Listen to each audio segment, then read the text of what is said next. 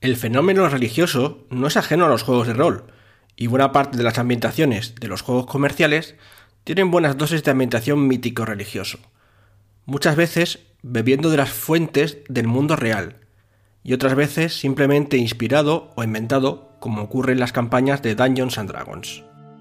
En este episodio de La Posada Mil Caminos vamos a dar un repaso a algunas de las religiones, pasadas y actuales, para que puedan serviros de inspiración en vuestras partidas. Y además echaremos un vistazo a las ambientaciones de rol cuyo componente religioso tiene un fuerte impacto en la mecánica del juego.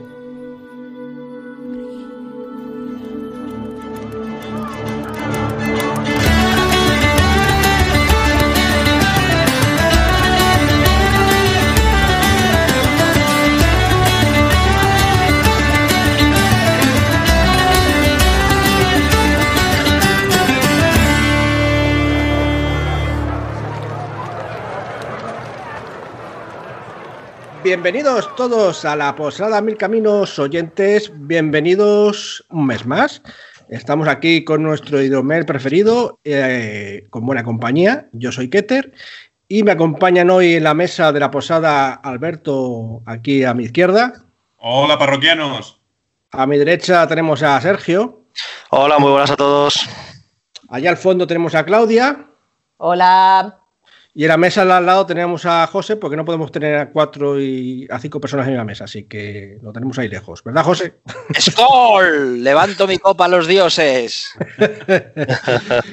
Bien dicho, José. Vamos a hablar hoy sobre mitologías y religiones, que es un tema bastante, bueno, bastante enjundia y bastante complejo. Eh, debemos decir que, eh, no sé, vamos a intentar tratarlo con en la, mi- la mínima finura que podamos, pero es complicado, ¿vale? Eh, La, la máxima, no la mínima. eso, la máxima finura que No, no, podamos. lo ha dicho bien, que nos lo vamos a pasar todo por el forro.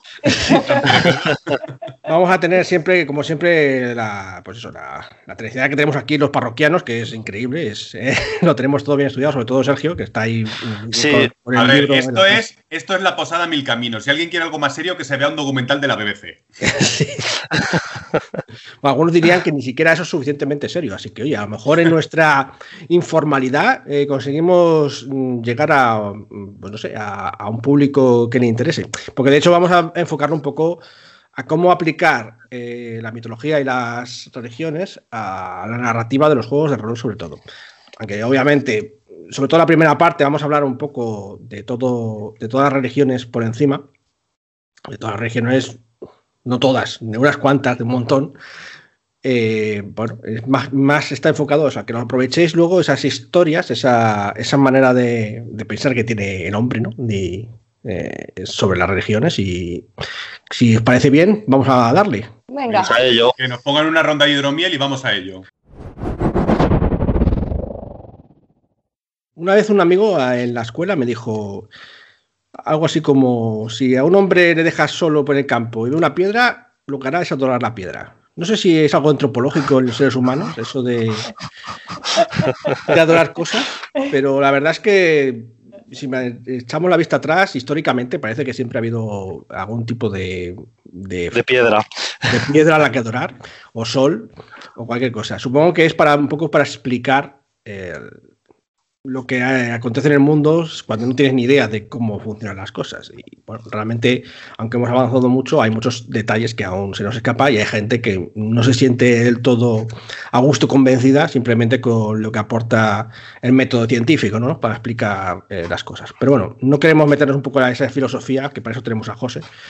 En, para esas cosas filosóficas, ¿no, José? Sí, totalmente. Si quieres nos ponemos con el paso del mito al logos, pero entonces nos vamos a tercero de BUP. El caso es que mejor vamos a hablar un poco sobre las religiones así como conceptualmente y cómo se han evolucionado, cómo, cuáles son sus raíces y qué podemos aprovechar de ellas de cara a, a crear nuestras historias de, en los juegos de rol, porque bueno, pues eh, como el, el hecho religioso existe, es una es un hecho, como bien he dicho, pues eh, no veo mal en aprovecharlo para contar nuestra narrativa eh, y, mejorar un poco la credibilidad en nuestras historias de cara a contar, pues eso, eh, buenos argumentos que, que convenzcan a, los jugadores y, al propio narrador. Entonces, hemos decidido primero hablar un poco de las religiones clásicas. Las religiones clásicas, así por encima, serían la, la griega, la grecorromana, la vikinga, nórdica, no sabría exactamente cómo decirlo, Alberto, nórdica, simplemente. Sí, nórdica, escandinava. Nórdica, sí. Escandinavas. Norte. Egipcia, aunque José ha metido un poco el asunto de la Wicca también como, como algo, bueno, la celta, que es también un poco de los brujas y los brujos y cosas así. También podríamos decirla como una de las de las, de las clásicas. Y las precolombinas. Bueno, Alberto, cuéntanos, sobre todo, vamos a empezar por la greco-romana, que yo creo que es de las más conocidas. Yo recuerdo cuando estábamos en el colegio como nos encantilabas con tus conocimientos sobre las historias greco-romanas, porque tenías, te gustaba mucho el asunto y todo el mundo alucinaba con todo lo que sabías. Cuéntanos, comparte con los parroquianos y los oyentes ¿Qué, ¿De qué va la mitología greco-romana? Pues a ver, lo, lo, principal que voy a, de, a decir de, de, casi todas estas de que vamos a hablar ahora, ahora mismo, su, su, característica principal con respecto a lo siguiente va a ser que son politeístas. Esto es que tienen muchos dioses a los que adorar o a los que seguir o héroes que son como dioses, algo por el estilo. El caso es eso, que hay que no es un, un ser todopoderoso. En general son dioses, son muy poderosos, pero tienen, suelen tener debilidades humanas y rasgos humanos por ejemplo, son celosos, son vanidosos o les gusta el sexo, por ejemplo, cosas así. Entonces eso los acerca un poco al humano, aunque están superiores porque tienen poderes y son inmortales que los humanos no tienen. Entonces, pues por centrar un poquito más en greco-romana, básicamente son como tipos de dioses. Hay una cosmogonía ahí que tampoco vamos a entrar ahora, pero son como tipos de dioses. Primero están unos dioses que, que se llaman titanes, eh, esos titanes tienen descendientes, esos descendientes se cargan a los anteriores, son los olímpicos y los olímpicos se quedan. Y digamos que ellos son los que hacen toda la gran eh, edad dorada de la mitología, son los clásicos. Pues en este, dentro de estos dioses los principales serían seis, que son hermanos, que son eh, Zeus, Poseidón y, Had y Hades. Y por otro lado las chicas, que son Hera, eh, Estia y, y Demeter. Esos son como los principales. Luego de ellos van saliendo el resto. Afrodita iría, sería un poco como aparte de ellos, porque, bueno, por nacimiento, además, como se supone que todos los dioses están sujetos al amor y ella representa el amor. Eh, y luego después, pues tenemos héroes muy importantes, como, dioses muy importantes, como puede ser Atenea, como pueden ser los hermanos Apolo y, y, Diana, eh, y Artemisa, como puede ser el dios Ares, como puede ser Hefestos, como puede ser Dionisos, y así un sinfín, porque al final, pues esos van, teniendo, van reproduciéndose ¿Y cómo, cómo, según la religión, bueno, la mitología griega, eh, cómo se inicia el mundo? ¿Es los, los, titanes lo crean o los anteriores? El mundo empieza con, con, sí, eran unos titanes que eran como más, eh, un poco más abstractos, que eran, empieza con, con el cielo, con Urano y con Gea, la tierra. A partir de ahí ellos se van juntando y van saliendo el resto de los dioses. Y luego estos dioses, pues cada uno y una vez que está la diosa creada, va teniendo potestades sobre las cosas, sobre la agricultura, sobre la, yo qué sé, la guerra, cosas así, y ya van como, digamos, tomando el poder y influencian ese ámbito. Ya.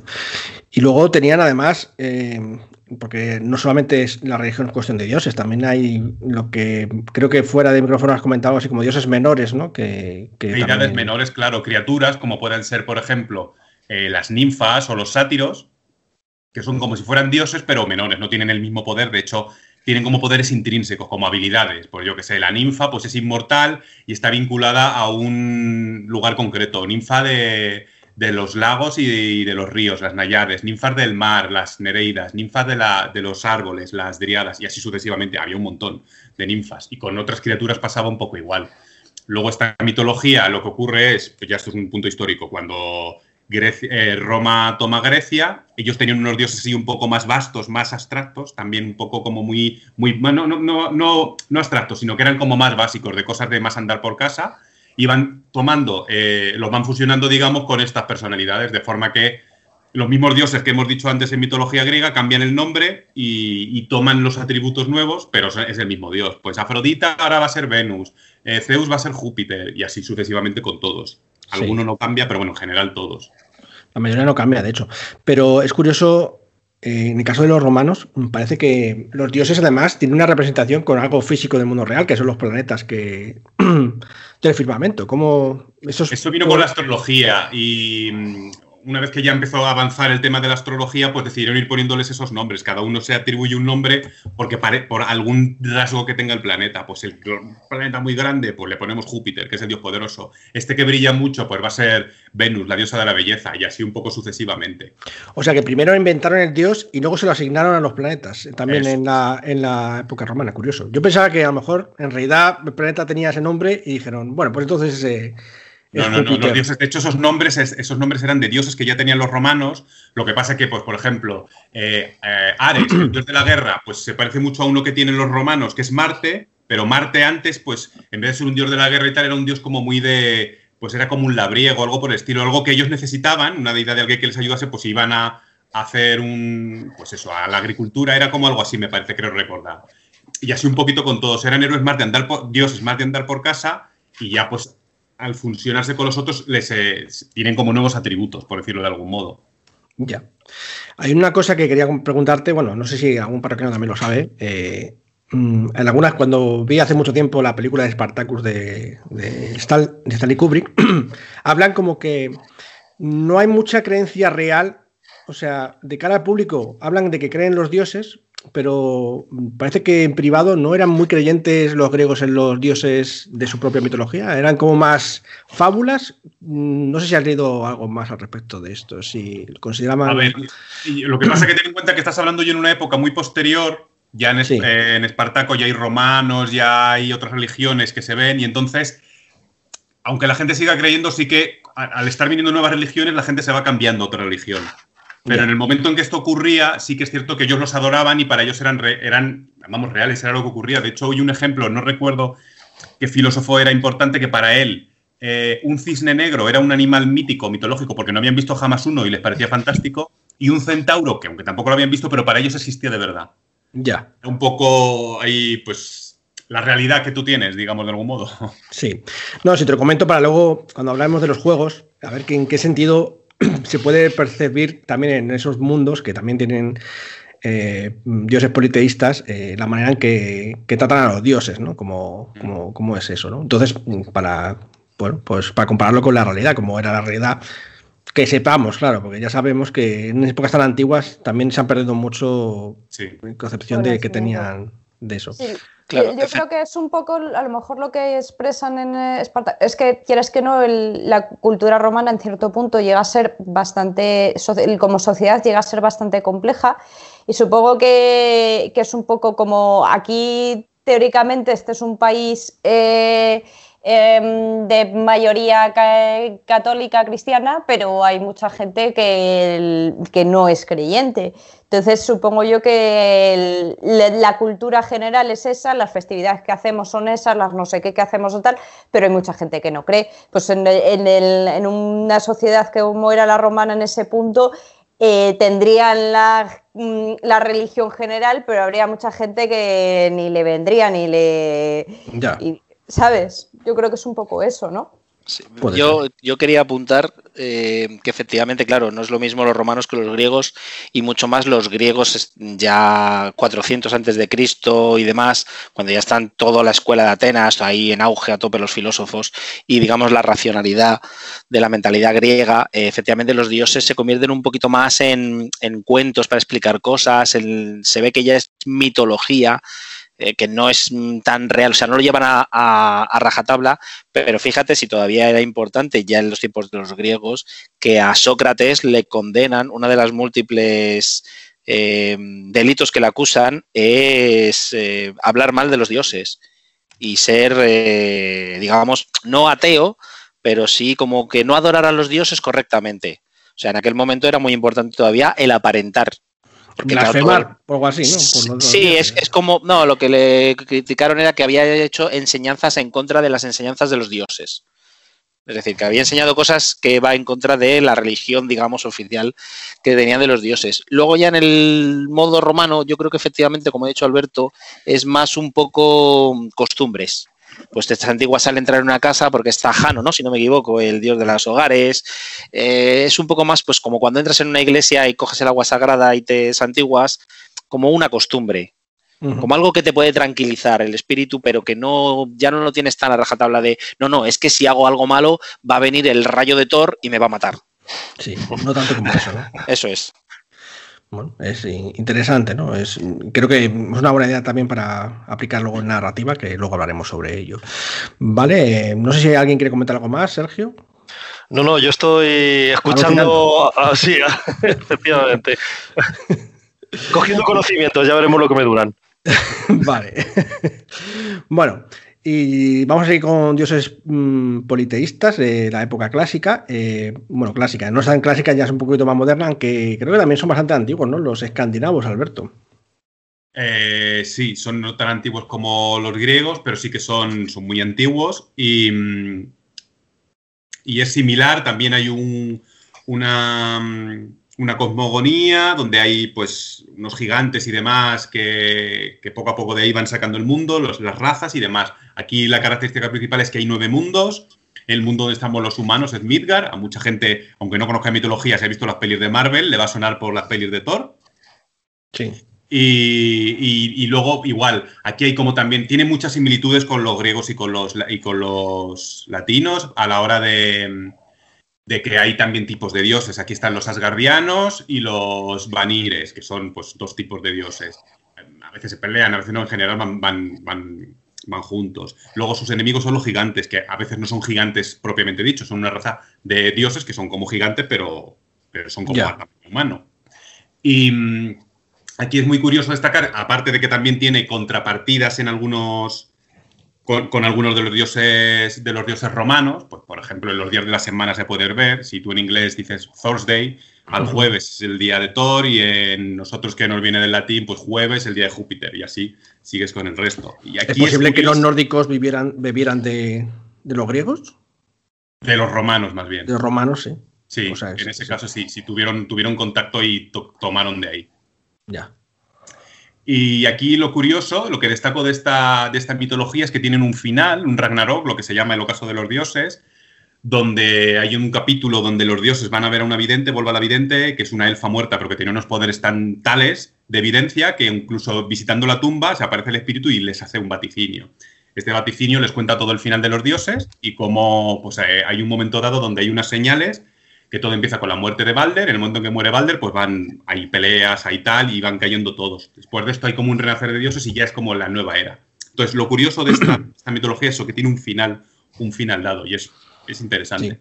Una de las primeras religiones que sepamos que hablan un poco del final, ¿no? De Ragnarok, Apocalipsis y toda esta historia. No la primera, no sé si es la primera, hay otras también, luego hablaremos, pero sí que, sí que sí la mencionan. mencionaré como curiosidad que hay un estudio, que claro, evidentemente no se puede demostrar, pero tal, que dicen que lo que empezó la historia del Ragnarok fue un evento natural real que hubo, que, y entonces era como lo que empezó una, una historia de esto ha pasado, puede volver a pasar, no sé qué, se terminó deformando e incluyendo en la mitología como una previsión de futuro fue el, hay una se cree que hay un, un, es un evento natural de, un, de una historia de un volcán y los cielos negros y tal y tal y fue y fue lo que dio origen a esa parte de, de la leyenda.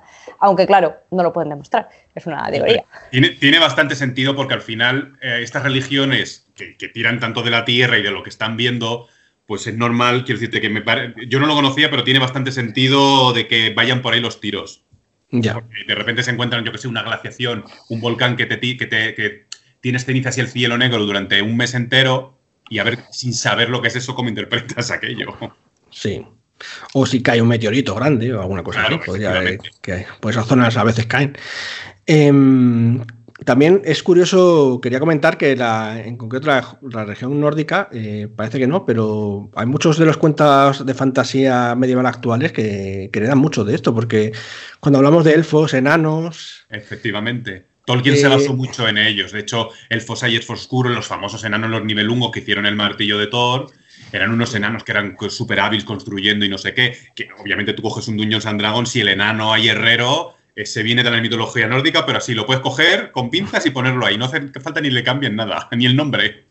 De hecho, ni eso no han cambiado, efectivamente. No, bueno, Sí, sí, sí, no, no, pero es que quieras que no, los, los británicos, la, la parte eh, tal, tienen mucha influencia porque se han estado invadiendo, les estuvieron invadiendo los daneses, los, los, los vikingos y durante muchos siglos, entonces ha habido mucha cultura que han dejado ahí, evidentemente, y mucha mitología, aunque luego se queda ahí un poco difuminado, por así decirlo.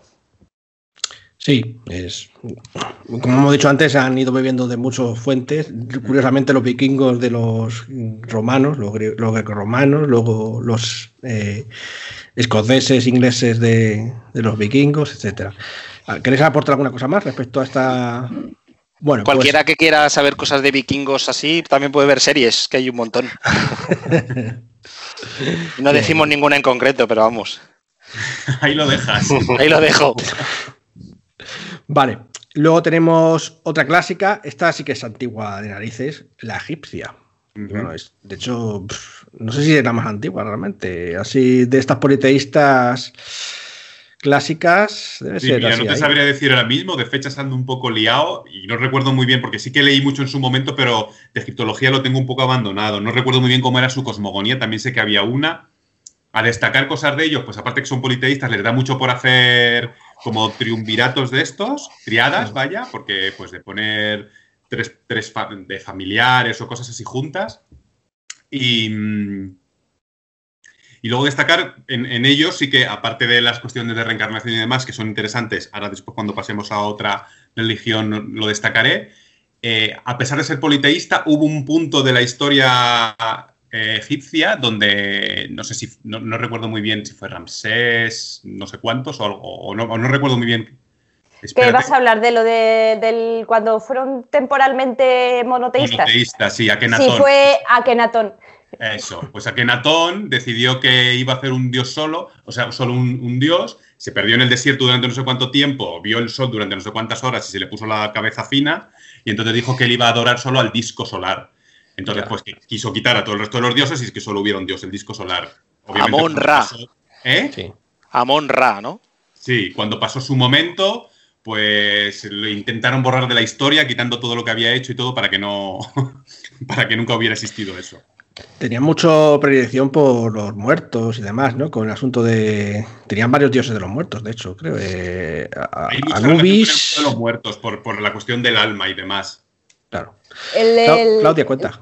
Sí, no, que yo me estaba acordando porque cuando preparamos la partida de mago, no sé si os acordáis la que hicimos de con saltos en el tiempo, mi personaje era una sacerdotisa egipcia, entonces estuve curioseando un poco y me acuerdo de cosillas, porque había una cosa que es muy importante, es, también una religión que aunque tiene representaciones, se supone que son representaciones de, de eventos naturales no y de fuerzas naturales, el el Sol, tal, y lo que tiene mucha importancia para ellos es el ciclo de la vida el ciclo de la vida, pero en el ciclo de la vida desde el punto de vista del el paso del día a la noche, el paso de...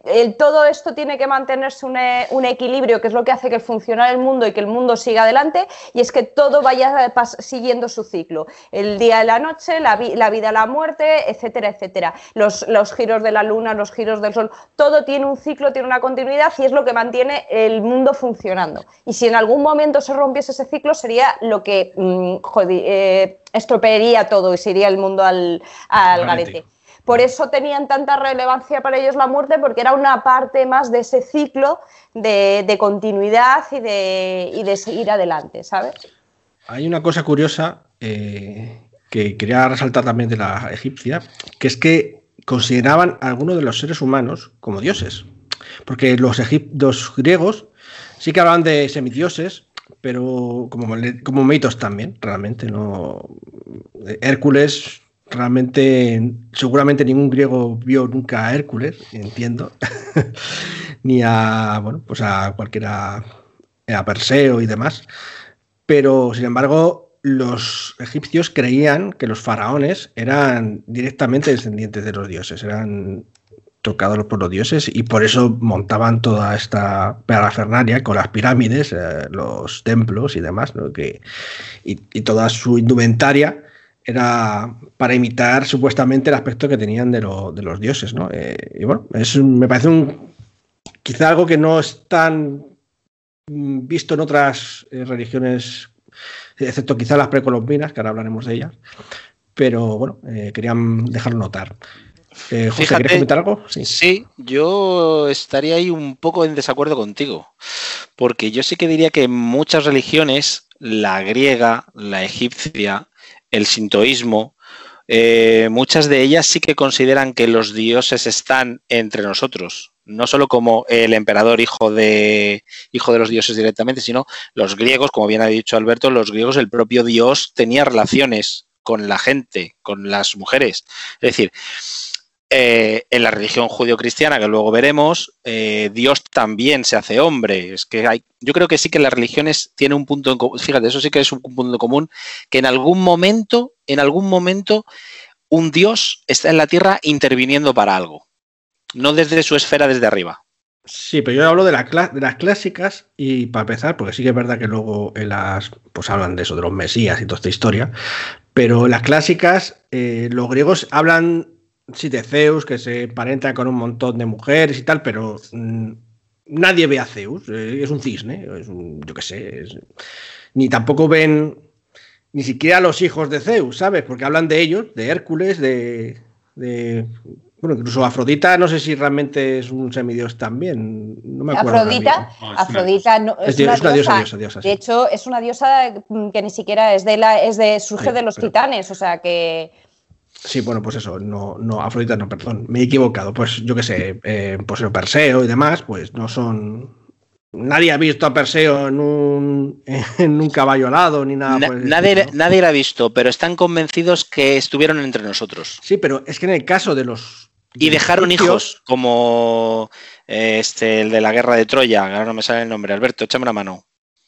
Eh, el del talón, Aquiles. Aquiles. Gracias. Aquiles y todos los de después son hijos de, es decir, y van avanzando. Incluso hay otros eh, personajes modernos históricos que sí que se tiene constancia entre los griegos, entre los romanos, que se les considera linaje directo desde los dioses no solo en... que sí, que te entiendo lo que quieres decir, ¿eh? pero por ejemplo en el sintoísmo también ocurre. El emperador, bueno, antes de la Segunda Guerra Mundial era impensable que el emperador pudiera perder, porque era el hijo del dios Sol, de Amaterasu.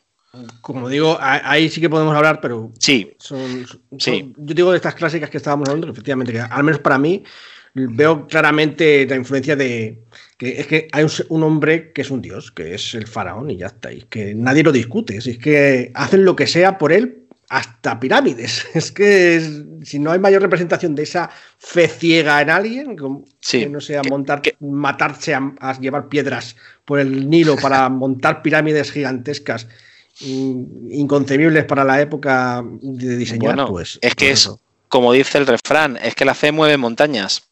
Sí, sí, literalmente. En este caso, más que moverlas, las crean ahí, en medio del desierto. Así que bueno, bueno, supongo que antes no había tanto desierto ahí, porque de hecho parte de la deforestación que hubo en esa zona fue a causa de los egipcios y su, y su trajín. Y, los ovnis. Y, sí, bueno, eso diría nuestro querido amigo Iker, Iker Jiménez. Bueno, eh, vamos a ir terminando ya con las con, estas, eh, la Celta, Alberto. Cuéntame, esto tengo, la tengo muy nebulosa la Celta. A ver, el problema de la Celta es que no es una mitología tal cual. Eh, de primeras aparte es la cultura de ellos, o sea, y son varios ciclos de cuentos. Son ciclos de cuentos irlandeses, o algún escocés y demás. Principalmente son los cuentos irlandeses y son aventuras de... Aquí los dioses son un poco eh, habitantes del otro mundo, del mundo mágico este, pues como pueden ser la diosa Morrigan, la diosa Epona, Lug, Brigid, todos esos. Luego hay héroes muy importantes que también son un poco mejor que un humano, un poco semihéroe parecido al, al, semi, al clásico semihéroe de mitología grecolatina. Aquí su mayor exponente sería Cuculain, el perro del Ulster. Y destacar un poco de ellos, pues eso, son como muchas leyendas juntas, es junto con la, con la mitología nórdica, todo lo que hemos bebido en, la mitología, o sea, en literatura fantástica y todo esto bebe de aquí, eh, directamente. Destacar que, por ejemplo, también creen en la reencarnación, que es un punto en común muy interesante con los egipcios. Creo que los preceltas estos cuando viajaron, eso ya alguien más erudito que yo os lo puede explicar, por toda, se fueron moviendo por Europa y bajaron para abajo, y creo que ahí viene la conexión. Y, y bueno, pues destacar que tienen como, hay como un mundo mágico que está ahí, que, podría ser pues como que, que está en el mismo sitio. Y tienen un montón, ahí, aquí sí que, por ejemplo, hay una gran variedad de criaturas. Cada vez que pensamos en hadas, elfos y cosas así, aquí hay un montón, un montón. O sea, tiene una mucha mitología, pues yo que sé, o el, los famosos kelpies, cosas por el estilo. Y hay mucha leyenda, casi todo mucho cuento. Son leyendas más en formato cuento. Y luego también es una, es una mitología muy guerrera, ¿verdad, Alberto? Sí, sí, Siempre hay mucho héroe, De mucho hecho, luchador, de, hecho, sí, sí, lo, lo- lo gordo que son los ciclos, estos que, que decía los, mm, los ciclos irlandeses, son todo conquistas que van yendo. Primero vienen los fomorianos, luego los tuatas de Danán, luego los no sé quién, y son todos que van a conquistar. Y las otras historias que hay son, pues es que me peleo con no sé quién, o el rey no sé cuántos, la reina guerrera de no sé dónde. Sí, o sea, y pues, además también hay Eh. bastante, llama la atención bastante personaje femenino guerrero también. Es, es de, de- de todas las mitologías que yo conozco donde más hay y donde más normalizado está además.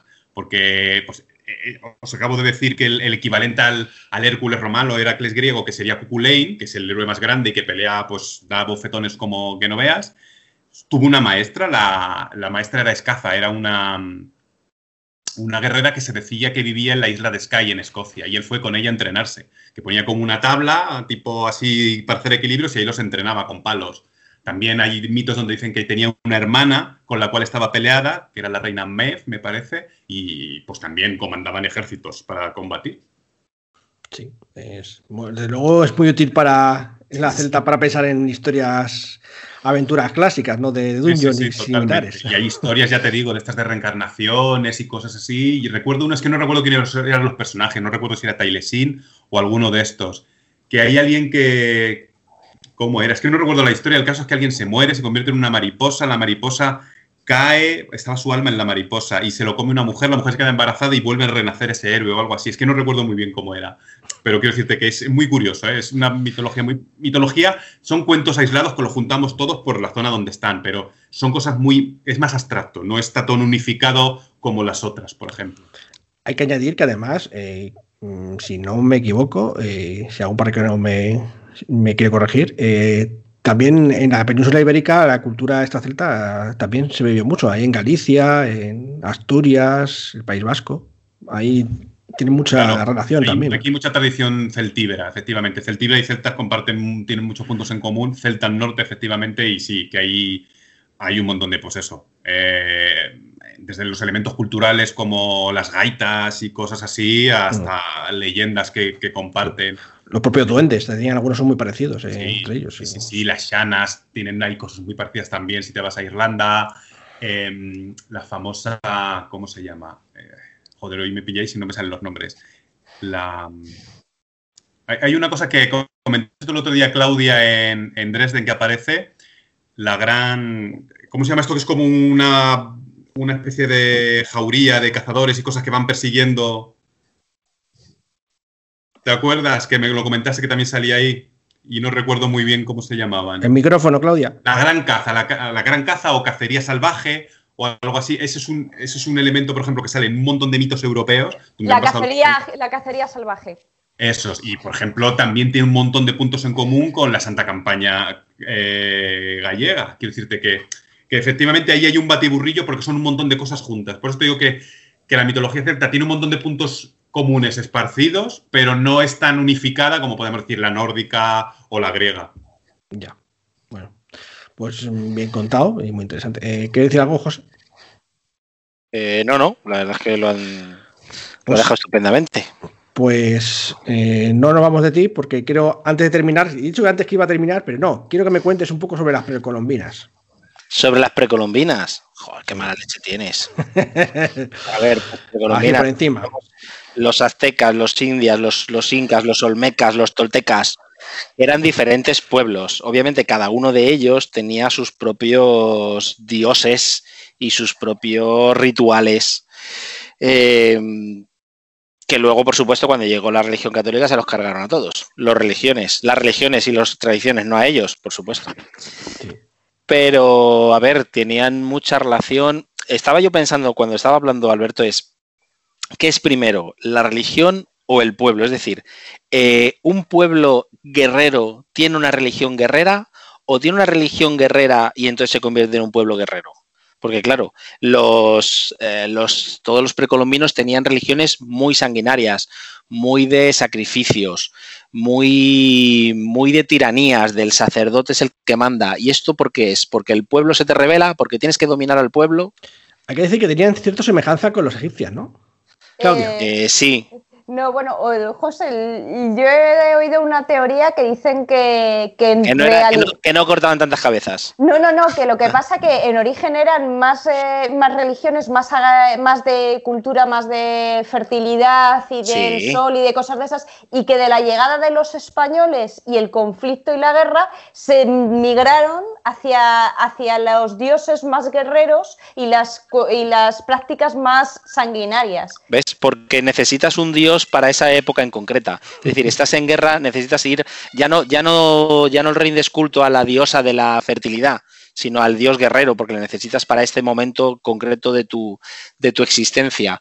Pero aún así, ¿qué hay más sagrado para las muchas religiones que la sangre para la tierra, para además la propia esencia vital que lleva cada individuo dentro? Por eso el derramamiento de sangre y los sacrificios están valorados en este tipo de religiones, porque les faltaba agua, porque les faltaba un mal cultivo. Pues, ¿qué hacía? Sacrificar. En la religión escandinava también se hace, como hemos visto. Hay un gran evento, o, o la religión griega, las hecatombes, famosas, cuando sacrificabas 100 piezas de ganado para un evento importante. La judeocristiana también tiene un montón de. En la judeocristiana también se hace, efectivamente. Los sacrificios son muy importantes, pero parece que nos ha llegado esa imagen de esas religiones precolombinas muy, muy sanguinarias. Y bueno, efectivamente puede ser por lo que, por lo que tú has comentado. Puede ser. Bien, eh, pues dicho esto, ya vamos a pasar a, a las más no sé si tanto modernas, pero serían monoteístas. Pero antes de terminar, Sergio, que te gusta entonces las religiones estas, ¿no? sí, bueno, conocía, las, conocía, pero a nivel muy básico, y bueno, aquí estoy. No, pero sí, solo, solo lo has usado. Sí, he usado, bueno, sí, sí, claro, pues como todos, ¿no? O sea, al final eh, eh, en, el rol hay mucho de, religiones, pero porque también en el, en el, ser humano hay mucho de religiones, de alguna manera tiene que estar reflejado, ¿no? Todo eso en en, los juegos, en el rol, de alguna forma. La narrativa en general, vamos. Sí, en la narrativa, efectivamente. Casi todas las narrativas se, inspiran en este tipo de cosas, o sea que no es, no es nada raro. porque eh, las civilizaciones, es que realmente las religiones, hay civilizaciones en torno a las religiones, un poco lo que decía José, el pueblo o la religión, ante todo, de alguna manera eh, no, no, se puede, no se podría omitir en, en los juegos eso. No se puede quitar la parte religiosa. Le, quitaríamos el sentido, o bueno, sentido no, eh, veracidad, ¿no? O credulidad en ellos. De alguna manera, sí. Vale, bueno, pues vamos a ver con los politeístas. Vamos a empezar por la más conocida. No hace falta que hagamos una gran diserción, porque bueno, es bastante conocida, que es el judeocristianismo. José. Pues a ver, la verdad es que como Alberto ha explicado muy bien, eh, la egipcia porque viene también mucho de ahí. Todos hemos visto los diez mandamientos con ese pueblo judío huyendo de los egipcios que los quieren matar, que los tienen como esclavos y cómo abandonan Egipto para proseguir con su gran éxodo hacia la tierra prometida.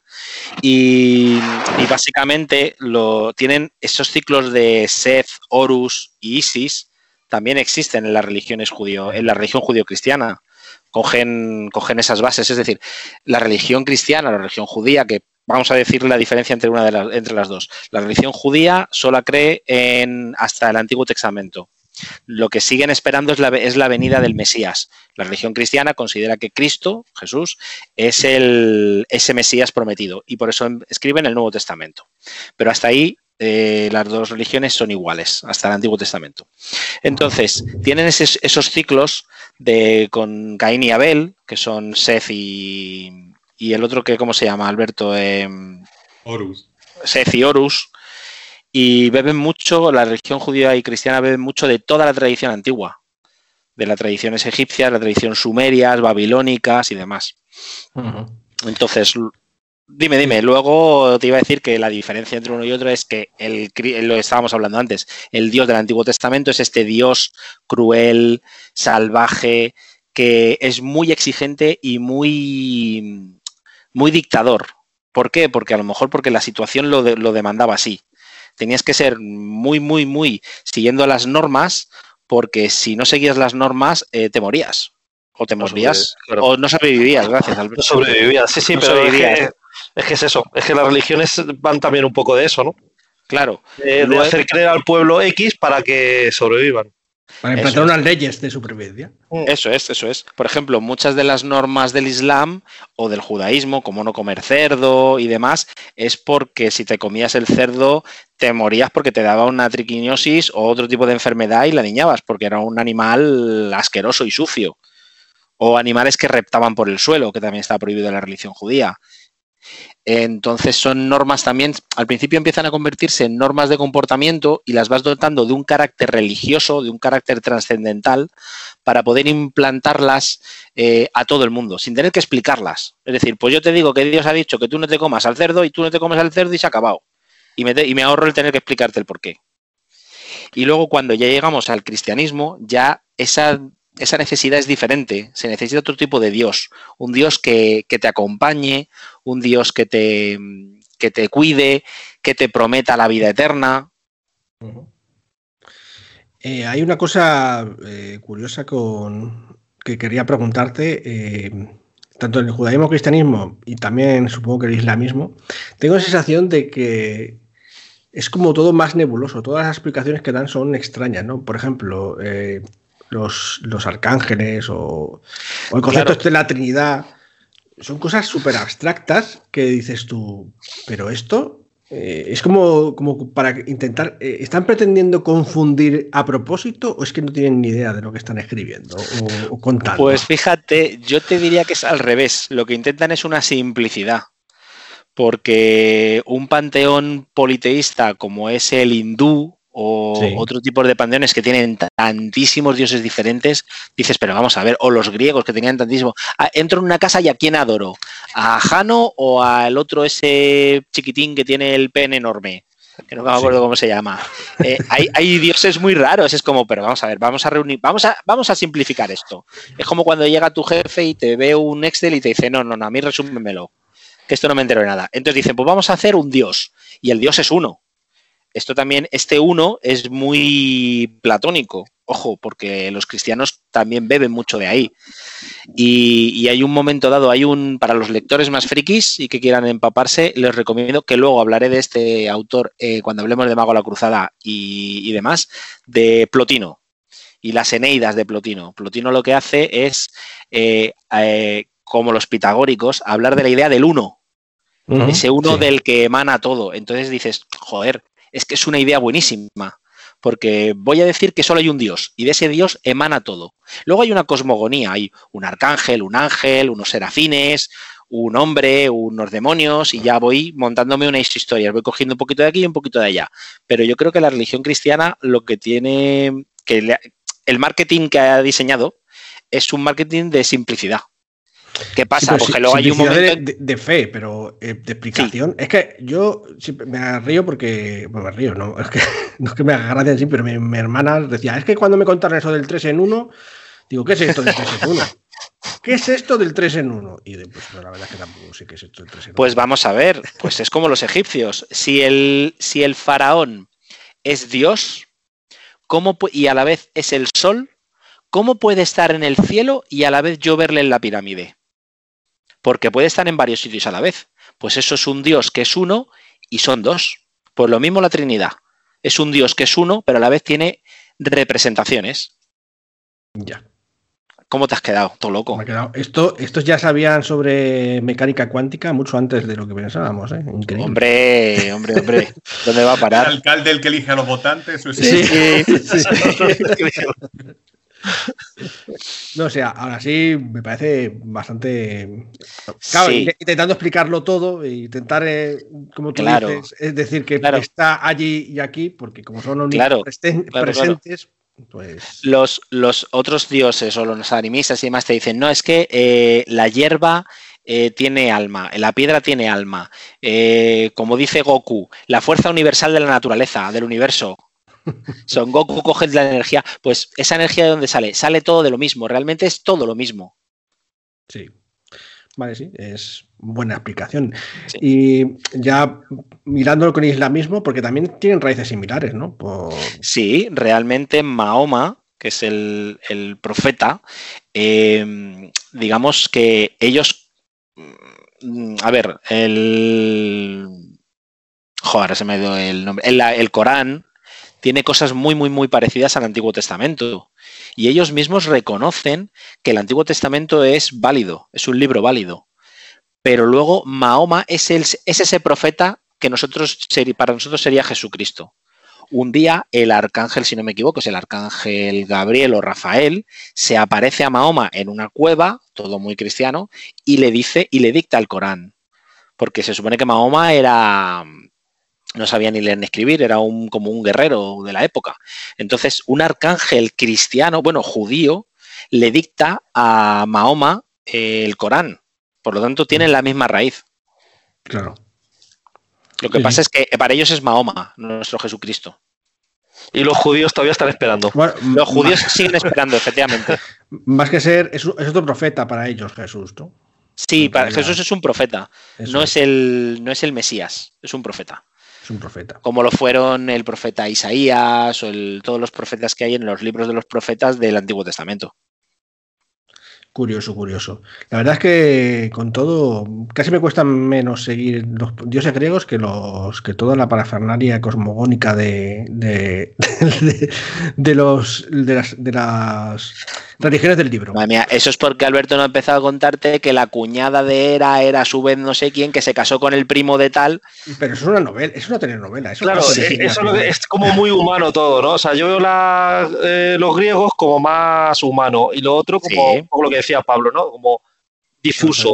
Sí, más, más difuso, más hacia más la incomprensión, por decirlo de alguna manera. Puede, ser, puede ser perfectamente las historias del pueblo que tenemos cada uno con la cuñada, el primo y el no sé quién. Una telenovela turca. es eso. Eh, pues entonces no te has metido en los hinduistas, porque yo los dos intentos que he hecho de entender algo eh, te, dan ganas de pegarte un tiro. Sí, sí he querido algunas cosas de los hinduistas y los eh, y algunos documentales y dices tú, bueno, esto es para flipar. eso sí que, porque esos mezclan el politeísmo, ya que estamos hablando de hinduismo, vamos a hablar de hinduismo, todo unas mirada de dioses yo qué sé cuántos tienen, 800, no me acuerdo cuántos eran, pero era una burrada, una cantidad. Pero además lo mezcla con lo trascendente, porque ahí, mm, pues Cali y todos estos, como que tienen también cosas de omnipotencia y omnipresencia. Sí, porque hay, hay, muchas, eh, empezar a decir que tienen muchas sub, mm, sub mm, este, sub, eh, ¿cómo llamarlo? Subsectas, subreligiones, subcreencias, porque hay tanto que no todos creen en, lo mismo y en, o en todo igual, por así decirlo. Pero hay una, una idea bastante generalizada que es la de hay un poder mm, único, total, máximo de creación y destrucción y tal, y luego lo que pasa es que tiene distintas formas o facetas, ¿vale? Entonces, por ejemplo, Kali en muchas, en muchas em, es en una de las eh, religiones, de las eh, corrientes más extendidas, es una de diez. ¿Vale? Mientras, en cambio, hay en otras que, que es más importante ella que las demás y cosas por el estilo. Entonces, pero sí que tiene una idea eso de un poder, del poder del universo general y tal, que tiene facetas y, representaciones distintas, ¿vale? Y, pero lo tienen con, con, tanto con, además, eh, dependiendo de, la, de las, de las eh, líneas, lo tienen en, en la representación femenina y en la representación masculina. Ya veo. Lo que no tengo muy claro, no me acuerdo si, si, las corrientes hinduistas estaban enfrentadas entre ellos o todas consideran que son importantes. No sé si alguien lo sabe eso. Ha habido conflictos. Ha habido conflictos, ¿no? Entre las corrientes. Sí, en algunos en algunos momentos históricos ha habido conflictos. Como en todas las religiones, en cuanto confluyen dos, corrientes de pensamiento diferentes, se monta la de San Quintín. Anda que no hemos tenido conflictos entre los luteranos y los anglicanos y los eh, cristianos y somos todos, se supone que católicos. Bueno, bueno. Pues eh, para terminar con los monoteístas, aquí te hemos puesto, José, dos más que querías contarnos, el sijismo y el baísmo. ¿Qué es esto? Madre mía. Eh, el sijismo, la verdad es que me hizo gracia y digo, lo voy a apuntar porque son los sig. Los sig, todos habréis visto la típica serie americana con un conductor de taxis que lleva un turbante muy grande y el pelo muy largo. Y nadie le puede tocar el pelo ni el turbante. Esos son los SIG. Y es bastante moderna. Y el, la otra que me has dicho, ¿cuál era? La Baísmo, baja, bajaísmo, no sé cómo se pronuncia. Baja, bajaísmo. Bajaísmo con H, sí, con H, bajaísmo. Espérate, que ya ni me acuerdo cómo se llama, que era esto, por Dios. es que son tantas que ya me pierdo. Es que te han metido un jardín. Ya, ya lo sé, ya lo sé. Esta es la del Baab, madre mía. Esta es la de un señor que es que le dio un chungo el tío en 1844. Llegó allí y dijo, oye, que yo soy el Baab, que es la puerta, que soy el imán oculto y estoy preparando el camino para aquel a quien Dios hará manifiesto. Es como un señor que llega y se inventó una religión. Ah, bueno. Pero hace pues nada, o sea, es, de Irán. Llegó y dijo, oye, que yo soy, que soy yo, que ya estoy aquí. Por sus santos. Por sus santos tal. Y oye, que, que, tiene un montón de seguidores, que tiene 7 millones de seguidores. Bueno, pero seguramente no tantos como el sintoísmo. Cuéntanos, ¿de qué va el sintoísmo? Bueno, el sintoísmo, como, como, ya hemos comentado, es sobre todo la religión de, Japón, en la que el emperador es el descendiente directo de Amaterasu, que es la diosa Sol. ¿Veis? Todas las religiones al final confluyen, tienen ideas muy, muy similares. Y, y tienen diferentes kamis, que son los dioses. De ahí la palabra kamikaze, para quien quiera buscarla. Y, tienen unos objetos de poder, que de, una serie de historias y de cosmogonías, pues Amaterasu llegó, creó el cielo y la tierra, no sé qué, nació, luego vino el hermano que era el Susano Wo, que era, también es el dios del viento, es decir, una cosmogonía, y al final está el emperador, que es el, que es el dios, que es, el, que es la representación de Dios en la tierra, o el descendiente directo de. De un dios, ¿no? Porque son politeístas son politeístas, sí, tres, tienen tres o cuatro importantes, ya te digo, como tenían, es muy parecida a la religión griega en ese aspecto, que tiene cuatro o cinco muy importantes y luego tiene diferentes kamis y luego tiene espíritus de la naturaleza, eh, cosas de ese estilo. Eh, seres, seres mágicos, eh, también los onis, que son los fantasmas, que están muy relacionados, porque la cultura japonesa también está muy relacionada con la muerte. Al final, como vemos, es todas las religiones tienen las mismas preocupaciones cómo se crea el, cómo se crea el mundo, cómo se crean los seres humanos y qué pasa cuando nos morimos. Seguir teniendo sol por las mañanas. Eso es. claro.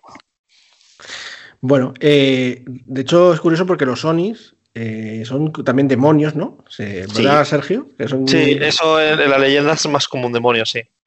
Creo que Claudia sabía algo más sobre esto de los, de los Onis, ¿verdad? Que siempre comentaba que además no eran estrictamente malos. ¿Puede ser, Claudia? No, eh, hay, por ejemplo, muchas representaciones de los, eh, de los sones que a lo mejor pueden ser simplemente espíritus traviesos o, o que o lo que pasa es que a lo mejor simplemente que es que van a... como es la naturaleza, la naturaleza como es. O sea, una tormenta puede ser buena porque trae agua o puede ser torrencial y estropearte el cultivo, ¿sabes? Entonces es un poco, muchas veces tienen esa, esa doble rasero de que no son ni malos ni buenos, son eh, pues suyos, por así decirlo. Traviesos, traviesos como Sergio. Yo no agarro cultivos. Bueno, eh, y para terminar con los politeístas modernos, eh, están los Wiccas. Eh, esto me ha sorprendido cuando me lo has puesto, porque supuestamente todavía están en vigor. Yo no sé, ¿están en vigor los, los Wiccas? Los Wiccas supuestamente la brujería convencional. Sí, pues tiene ciertos, ciertos sitios donde siguen estando presentes, incluso se están intentando em, configurar en asociaciones modernas de la Wicca y es una, es una religión paganista que sigue ciertas eh, cosas, escrituras antiguas, cuentos antiguos, brujería y demás. Pues ahí tenemos los proyectistas. Y ya vamos a terminar con este largo apartado de religiones y muchas que nos dejamos y que podremos contar más, pero claro, es que el podcast tiene un tamaño, un tamaño concreto. Eh, los, las noteístas, ¿cómo es esto de los noteístas? Que no son creyentes, ¿cómo es esto, José? No, no entiendo. Claro, las noteístas son, pues eso, que no tienen un dios, son más eh, estilo filosofías espirituales o caminos, pues por ejemplo está el taoísmo, el budismo, que lo que te hacen es, lo que te marcan es una senda espiritual de crecimiento interior. O que quieres llegar a, a través de una serie de consejos, de sabiduría y de formas de, de vivir, puedes llegar a la ascensión. Claro, sí. de hecho es un poco eso, la perfección de tu espíritu y tu cuerpo para llegar a la ascensión, ¿no? Por Eso es, eso es. Pero no siguen un dios en concreto, sino solamente una forma de vida. Escuché alguna vez eh, que Jesús, eh, el famoso Jesús cristiano, eh, tuvo inspiración del budismo. Hay algunas teorías locas al respecto, porque trajo algunos conceptos de, pues, de cuando cambió del Viejo Testamento al Nuevo y demás. ¿Tú crees que puede tener alguna influencia? Sí, pudiera tenerla sin problemas. También se dice, se comenta, se rumorea que Platón pudo tener contacto con el confucianismo. Por lo tanto, esas- esos contactos existen entre Oriente y Occidente. No eran tan raros eh, tenerlos. Eh, pensamos que, claro, ahora estamos hablando del Jesús europeo, blanco, con su pelito rubito y demás. Sí. pero Jesús, según los últimos estudios, era bastante morenete, el muchacho. Entonces, a ver, y vivía en aquella zona, quiero decir que estaba muy cerca. Podía tener perfectamente contactos con, con caravanas de, de viajeros o él mismo haber viajado a. En caso de que exista Jesús eh, histórico. Ahí hablamos del Jesús histórico. Sí, sí, estoy hablando de Jesús histórico como una opción que esa persona realmente hubiese es. tenido cierto Sí, sí. contacto y si hubiese montado la película en base a las ideas que, que se trajo de Oriente, ¿no? Que no- Perfectamente, sí, porque el confucianismo hecho- es mucho más antiguo. De hecho, el, eh, hay una gran época de la vida de Jesús que, como personaje que no se conoce. Que pasa de- en el momento que le dice Dios, eh, la voz de Metatron le dice tú eres el hijo de Dios, hasta que de repente empieza a, pro- a hacer, el- a hacer profecías y, y dar a la- hablar a la gente. Ahí hay un espacio de tiempo que podía haber estado perfectamente en, en, en otro sitio. Y, Y, lo del vino. Claudia, lo del vino, Claudia, que no se te olvide el vino. Es la del vino y el vino. Para una cosa la importante. ¿Eh? que, que el vino que es, La sangre de Cristo, sí, la sí. sangre de Cristo. Volvemos a la idea que hablábamos antes también de la sangre. Pero en la posada bebemos hidromiel, no vino, así que Sí, sí, no nos claro. importa. Yo quiero añadir con respecto a lo que ha dicho Pablo de Cristo, de Jesús, perdona, eh, que esa idea es tomada en Sena y entonces el personaje que es allí, que supone que funda el cristianismo y todo eso, se tira un montón de tiempo en la India y con las tradiciones, o sea, con lo que aprende de la India es con lo que lo funda aquí el, el cristianismo.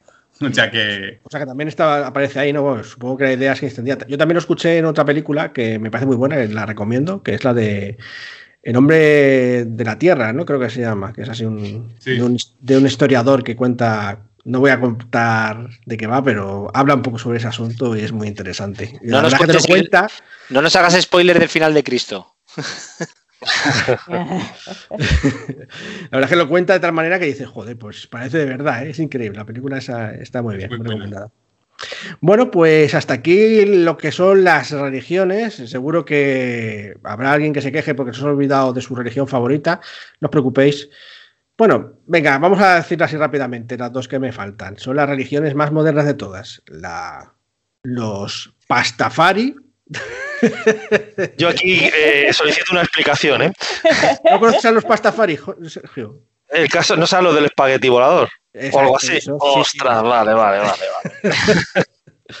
Bueno, eso casi podríamos llamarlo la antirreligión, ¿no? Porque eh, surge de un debate entre mm, filósofos y físicos contra, bueno, contra eh, ideas teológicas y dicen que, que creer en Dios es como creer en un monstruo volador espagueti, ¿no? Entonces, pues a partir de esa broma empieza a crecer el- el- la tontería y acaban creando toda su religión a- a- en favor de esa pasta gigante monstruosa.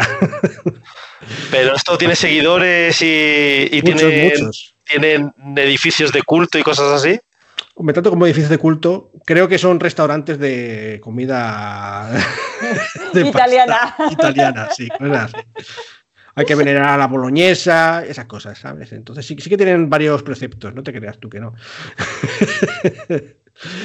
bueno, esa es una.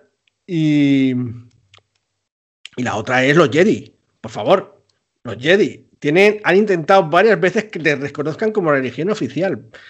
No han tenido del todo suerte aún, pero, pero están en ello, ¿eh? ¿No? Y lo han intentado creo en Australia, Nueva Zelanda, por ahí.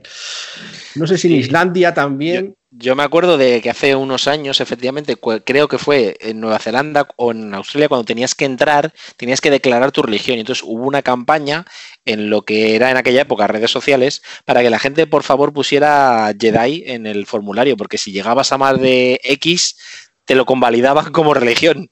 Claro. De hecho, bodas Jedi ya ha habido, o sea que sí. tonterías aparte, ¿no? Estamos en el camino, estamos en el buen camino entonces. Sí, sí, sí. Para quien no lo sepa, los Jedi son son los monjes guerreros de las películas de Star Wars, La Guerra de la Galaxia, ¿vale?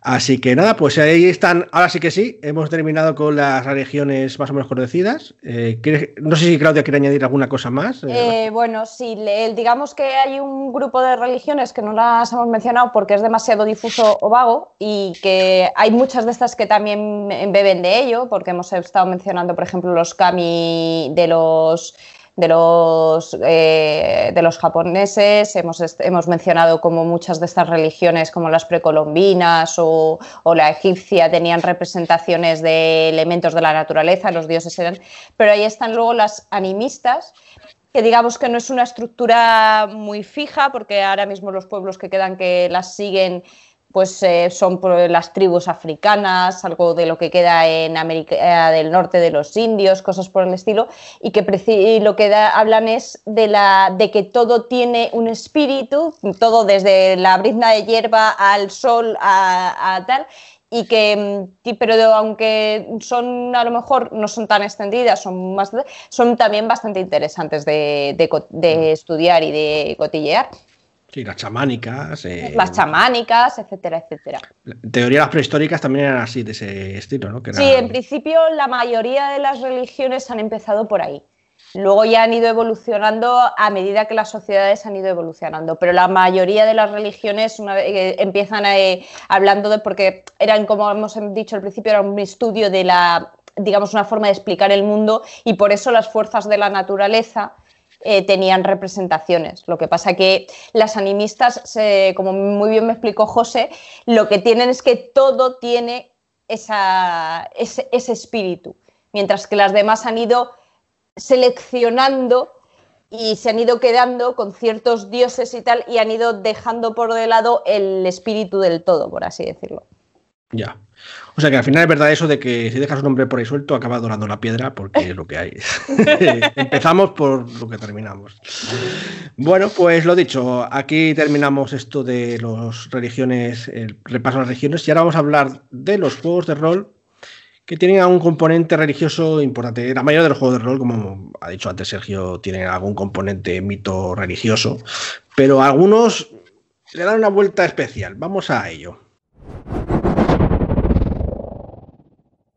Y llegamos al apartado de los juegos de rol y su implicación con las religiones.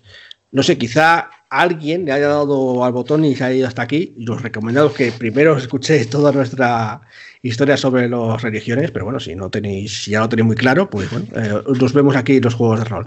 Juegos de rol y religiones, qué importante. Fíjate que sí es importante que desde el primer juego de rol que se hizo, por Yari Gigas ya metió la religión como uno de los componentes, mm, uno de los pilares centrales, aunque, bueno, quizá accesorios en cierto sentido. Dungeons and Dragons. Eh, Alberto, cuéntanos, ¿cómo funciona la religión aquí en el Dungeons and Dragons? Pues en Dungeons and Dragons eh, hay un panteón que se han inventado ellos, como comentábamos antes fuera de la grabación, algunos dioses son un poco así muy inspirados en dioses que existen en mitologías.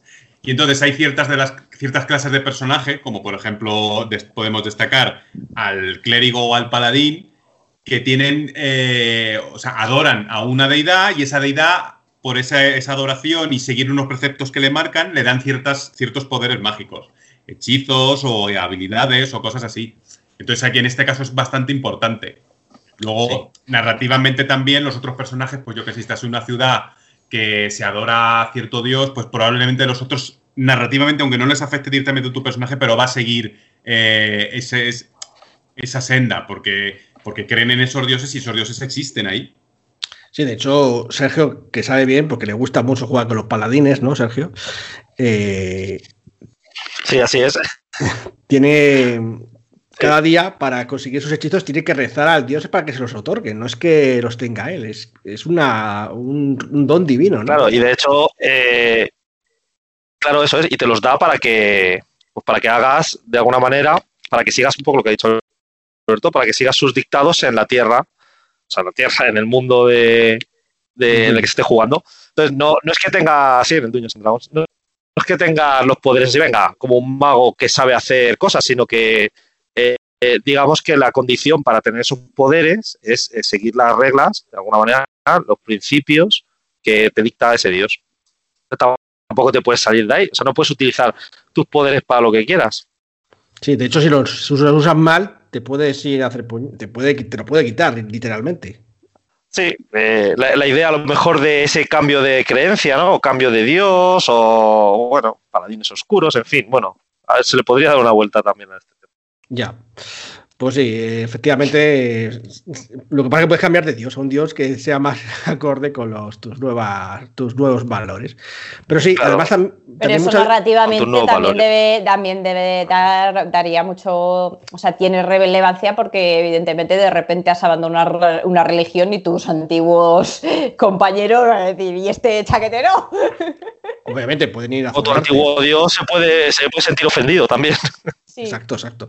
De hecho, aquí los dioses un poco caminan entre los hombres, y esto aquí va de verdad, aunque son inventados eh, o inspirados en dioses reales, mm, es verdad que la cosmogonía no está basada en nada, en el caso de Dungeons and en nada real, ¿no? Es como el Señor de los Anillos, tienen sus propios dioses, ¿no, Alberto? Y no, no tiene ningún...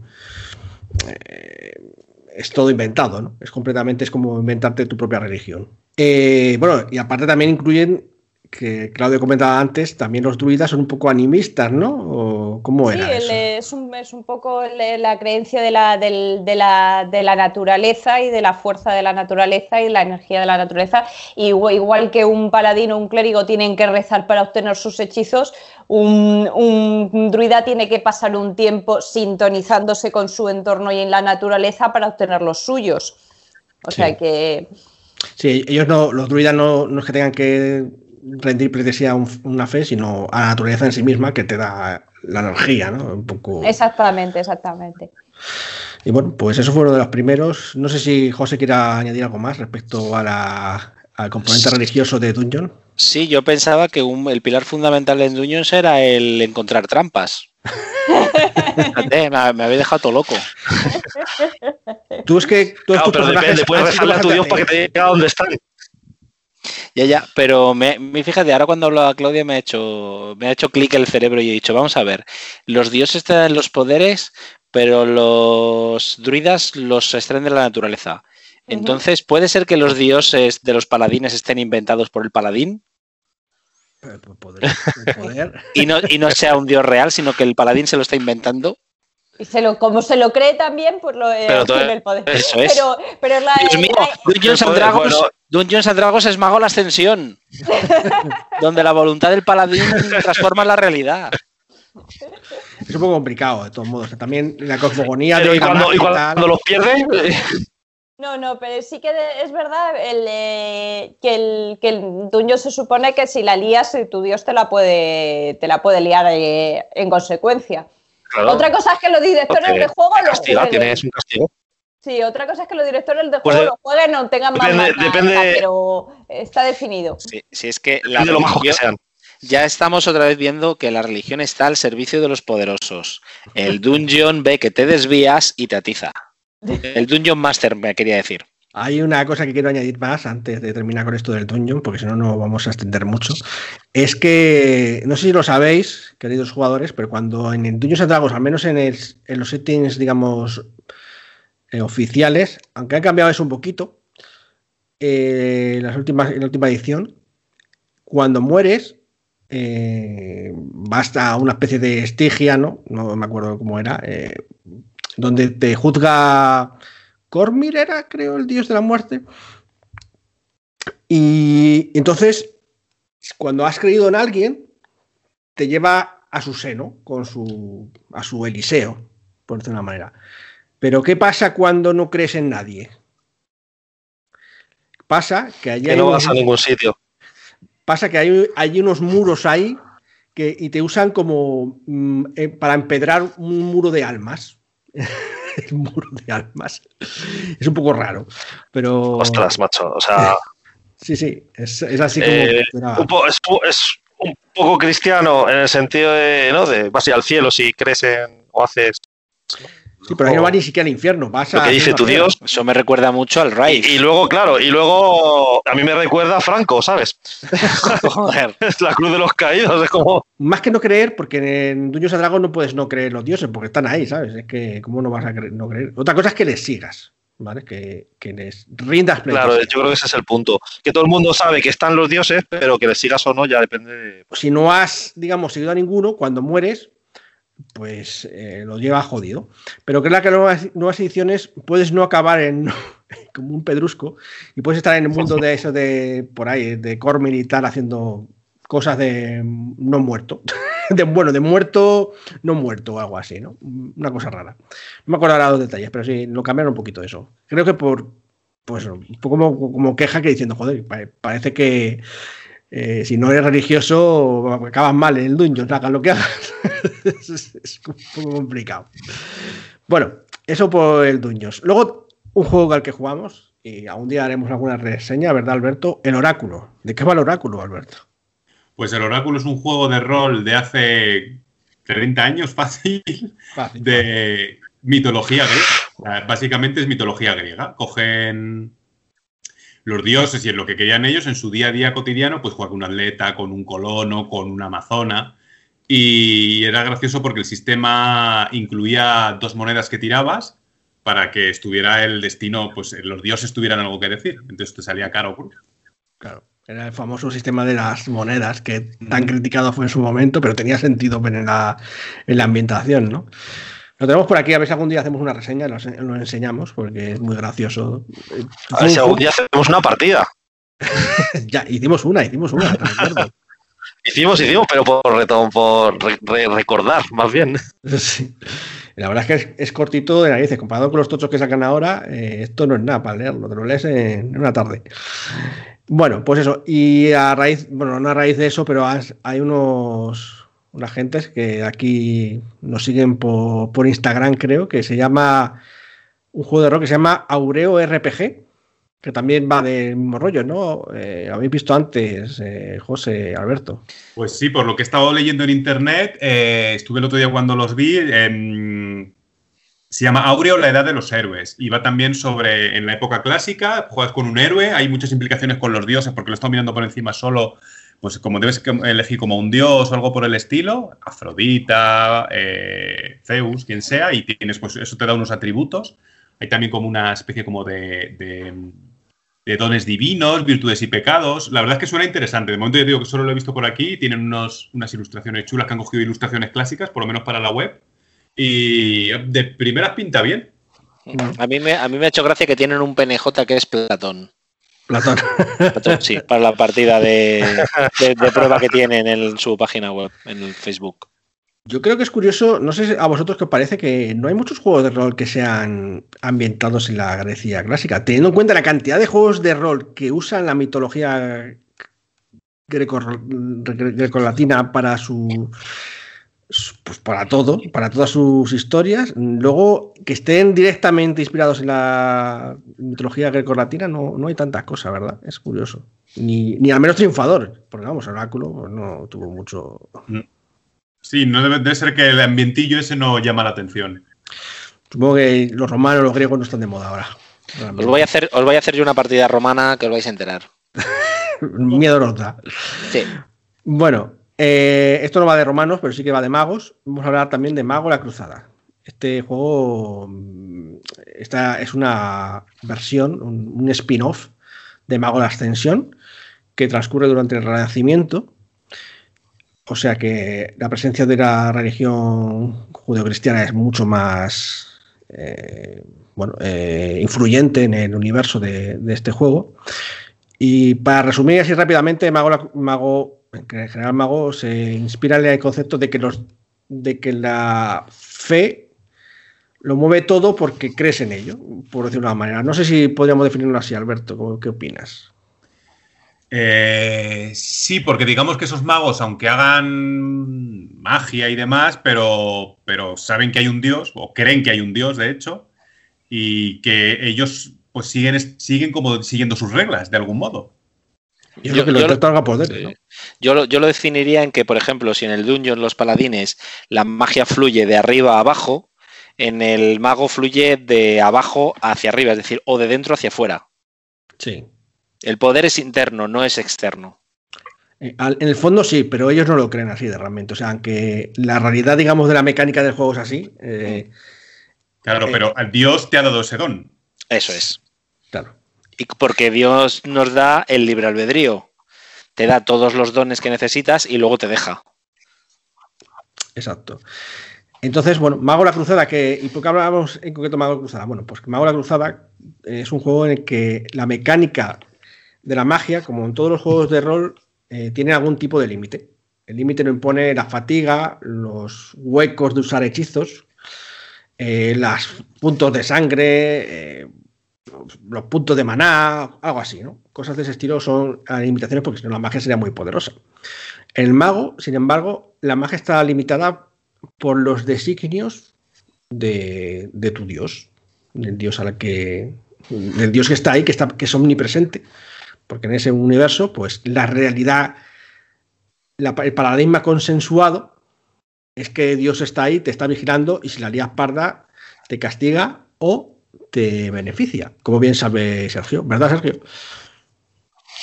Sí, efectivamente. Tenemos una partida. Vamos a hablar del azote. El azote, sí, vamos a hablar del azote. El azote es una mecánica que, que cambia la paradoja y tiene una diferencia respecto a la paradoja de, Mago de la Ascensión en que a veces es beneficiosa, ¿verdad? Como cuando se libró del ataque. Un punto interesante. Cuando se libró del ataque de Francine. Por eso me preguntas sí, sí. sí, de hecho me gustaba mucho porque había momentos en los que os estabais tan fastidiados que incluso provocabais, digamos, provocabais a, Dios, al Dios. Eh, sí Diciendo, a ver si hay suerte. Para ver por dónde salía. Pero entonces, el, sí, sí, sí. Eh, bueno, yo voy a encomendarme, me voy a encomendar a mi Dios. Eh, aquí la pregunta para la que no ha jugado y, el azote, eh, lo de mm, es lo que las consecuencias del azote son al azar o las decide el director de juego. Las dos cosas.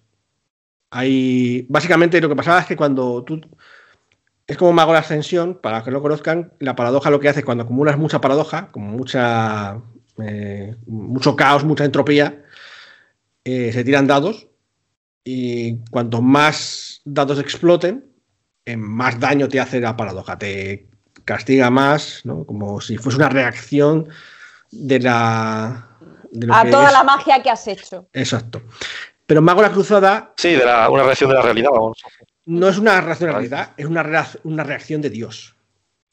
Estás provocando a Dios con tu, con tu manipulación. Y entonces, cuando ya le has calentado suficiente, baja, a veces literalmente, y dice, espérate, que te va a enterar. o no, o dice, vaya, estás no, metido en un buen lío. O, efectivamente. Entonces, se abren los cielos, viene un Literalmente pueden abrirse los cielos, venir un ángel y liarse a leches con todos tus enemigos. Y, dices tú, madre mía, la que ha salido. Porque los caminos de Dios son inescrutables. Claro. Se puede interpretar como que estás, estás haciendo algo alineado con Dios o, al revés, ¿no? Claro. Entonces, si, si estás haciendo algo que, que, bueno, tú en realidad no lo sabes, pero. Sí, sí. De hecho, puedes pifiar y ganar mucho azote y eso será al final beneficioso. O sea, que eran un poco Bueno, le daba su así su y Luego nos dieron unos cuantos partidas extrañas ¿no? con, esto de, del azote. Bueno, eso estaba bien, porque la paradoja siempre sabías que iba a ser, iba a ser malo. Pero el, azote eh, sí que te daba cierta emoción, ¿no? A la hora de. de, de, de alguna manera estirabas un poco más los límites, pero tampoco porque la podías liar parda, pero no lo sabías. Estaba. A mí el concepto sí me gustó. Sí, no sé, la verdad es que le daba emoción y además sentido, coherencia dentro de la religión del juego. Entonces, pues bueno, nosotros lo disfrutamos mucho y, lo recomendamos como idea también para si alguien quiere hacer juegos o jugarlo, pues que, sepa que está esa posibilidad. Bien, eso por el lado de Mago Cruzada. Em, y ahora vamos a uno de los juegos más recientes, que es Cult. Y es Cult, que tiene que ver Cult, un juego de terror con, con la religión? Pues mucho, porque su trasfondo está todo basado en el concepto judío-cristiano, pero totalmente toda la vuelta. Y eh, los autores consideraron que en lugar de que Dios, que aquí se llama el demiurgo, sea una figura benefactora que cuida de o castiga si quiere para, para encauzarlos por el camino, porque incluso el del, Viejo Testamento no es que sea malo, es que quiere que vayamos por el lado correcto, ¿no, José? Sí, sí, eso es, eso es. No es que sea malo, es que es autoritario. Es un padre, un padre autoritario. Paternalista, ¿no? Por decirlo de una manera. Es duro, es duro. Es duro. En Cult, el demiurgo es un ser que, por visto, de pura envidia, mm, sacó a, los al, género humano del, de su Edén y le quitó su divinidad o sea, muy parecido al concepto religioso, ¿no? De que, bueno, pues somos todos reflejos de, Dios. Pues ellos, el demiurgo dijo, estos son lo peor. Y, cogió y nos despojó de nuestra divinidad y nos mandó, y nos encerró en una, ilusión para mantenernos, eh, pues eso, como corderos, eh, atontados y, con miedo de la muerte y de la y de todo. Entonces eh, estamos en un ciclo porque no nos puede matar, porque somos inmortales. Nuestra alma es inmortal, ¿vale? Como en las religiones. Pero nos dejaba ahí encerrados para mantenernos, pues eso, pues atocinados. Entonces, supuestamente los corruptos, todo el, conformismo, todo eso es, es, es, parte de la ilusión. Y de ahí él creó, el de, de sí mismo, creó unos principios que son los arcontes, que esos principios son los que nos mantienen atados a esta, esta, ilusión. Porque así, digamos, son como los preceptos, que son las emanaciones del Kripoz de, de la cábala judía. Entonces tenemos ahí a Keter, gracias por darme el seudónimo. y a muchos otros, hasta a Binah, em, Tifaret, y por último, a Malkut, que sería el contrario a, Keter, que es el que ella fue la que creó la, la ilusión de su, de su propio cuerpo, supuestamente. pero cuando esto es otra parte de la historia del Demiurgo, el Demiurgo se ha ido. O se ha muerto, no se sabe qué ha pasado con él. se ha ido. Entonces está todo un caos. Y la ilusión se empieza a resquebrajar. Y Malkut se ha revelado y quiere que los humanos vuelvan a despertar. Nadie sabe por qué. Simplemente quiere que despierte. Y bueno, esa, ruptura de ilusión es lo que está. Para, para, romper la ilusión, digamos que hay que llegar a, extremos bestiales. Y algunas, pues, eh, y de ahí va un poco el terror de, de Kurt, ¿no? De decir, bueno, pues, eh, como hay que hacer cosas extremas, ¿no? Cosas muy locas, pues ahí consigues, digamos, romper la ilusión porque son cosas no convencionales, ¿no? Pasa un poco como en el mago, es como cuando se desata la paradoja o el azote o algo así. Y bueno, pues eh, a partir de ahí también tienen otros conceptos traídos de la región judo-cristiana, como los eh, reflejos oscuros de los principios, que son los antiprincipios, los, eh, ¿cómo se llaman? Los ángeles de la muerte, que son los, los demonios, los diablos, ¿no? Por decir una manera que son reflejos oscuros de los arcontes. Amén del propio Demiurgo, que es Astaroth, que es, pues bueno, eh, Satán, Lucifer, como queréis llamarlo. Y bueno, de, eso trata el culto. Eh, ¿Qué más? Tenemos otro juego. Ah, el Fading Suns, por ejemplo. A ver si nos escuchamos bien a Sergio, que está teniendo algunos problemas técnicos. Cuéntanos de qué va el Fading Sun. La parte religiosa. Bueno, Fading Sun, la parte religiosa. Eh, bueno, pues, a ver, yo recuerdo, recuerdo eh, ser creyente de, de palo, ¿no? De, el pancreato. ser creyente, pero por el pancreato, sí. Pero realmente yo creo que José es el que hacía, eh, hacía obedecer las, reglas de, del pancreator. A ver, piensa que yo era su hermano, de batalla. Bueno, pues eh, sí, sí, eres un hermano de batalla. claro, un, hermano, de batalla es como un templario. Entonces, es decir, eran los guerreros, eh, los monjes guerreros. Tanto como ser creyentes de palo, no. Pero probablemente no eran tan creyentes como la Inquisición.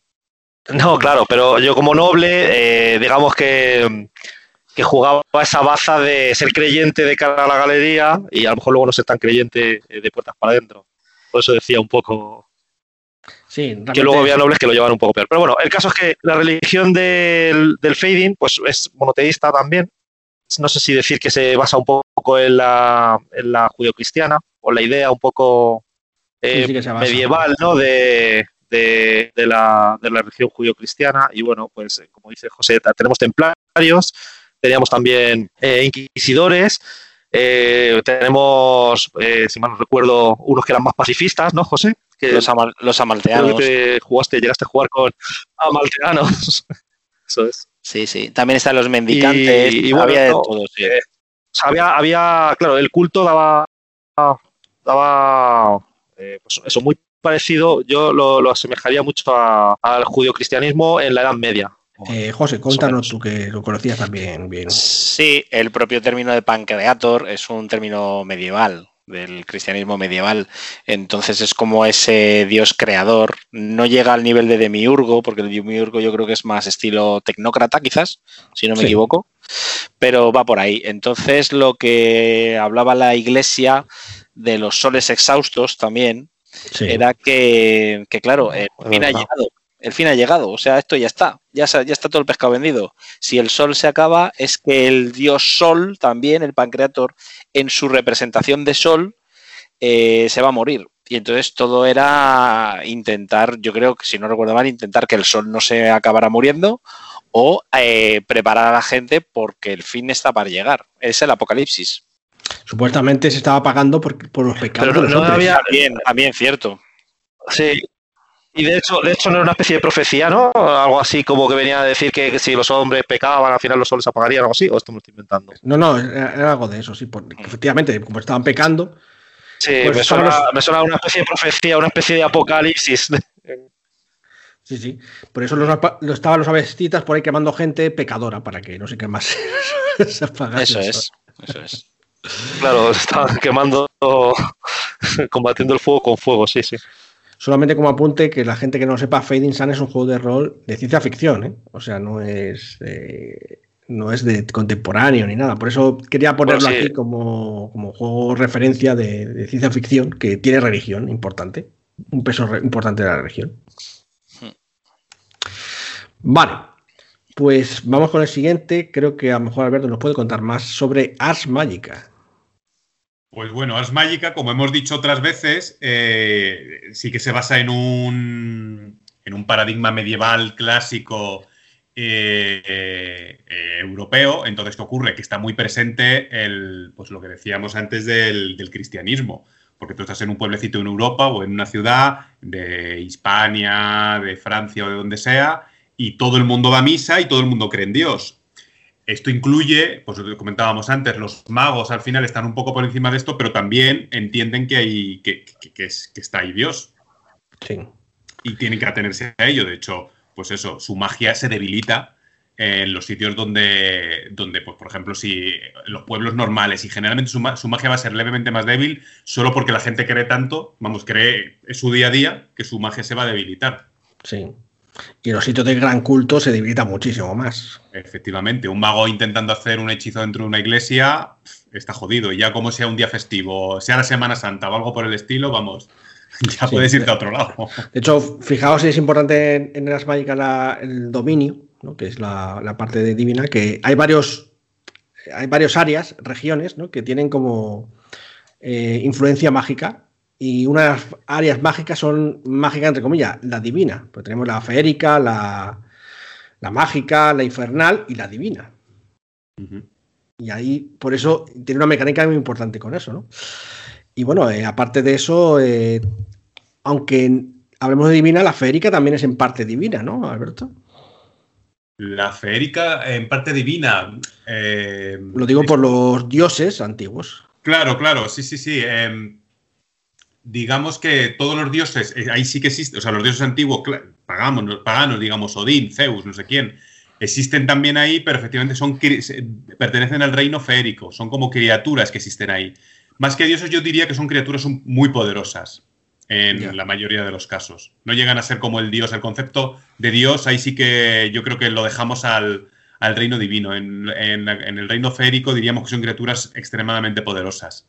Sí, que, que alguno puede adorar también. Claro, claro, y, y de hecho puedes adorarle, pueden tener culto y puedes recibir poderes de ellos, cosas, o incluso, pues también mediante virtudes y defectos que hay, puedes tener algo en tu propia sangre de ellos.